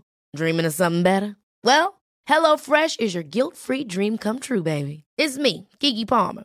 Let's wake up those taste buds with hot, juicy pecan crusted chicken or garlic butter shrimp scampi. Mm. Hello Fresh. Stop dreaming of all the delicious possibilities and dig in at HelloFresh.com. Let's get this dinner party started. When you make decisions for your company, you look for the no brainers. And if you have a lot of mailing to do, Stamps.com is the ultimate no brainer. It streamlines your processes to make your business more efficient, which makes you less busy. Mail checks, invoices, legal documents, and everything you need to keep your business running with Stamps.com. Seamlessly connect with every major marketplace and shopping cart. Schedule package pickups and see your cheapest and fastest shipping options from different carriers. With rates up to 89% off USPS and UPS rates. And with the Stamps.com mobile app, you can take care of mailing and shipping wherever you are. Make the same no-brainer decision as over 1 million other businesses with Stamps.com. Sign up with Code PROGRAM for a four-week trial, plus free postage and a free digital scale. No long-term commitments or contracts. That's Stamps.com. Code PROGRAM. Para que te enteres del próximo noticiero, suscríbete y dale follow en Apple, Spotify, Amazon Music, Google o donde sea que escuches podcast. Te invitamos a visitar nuestra página julioastillero.com.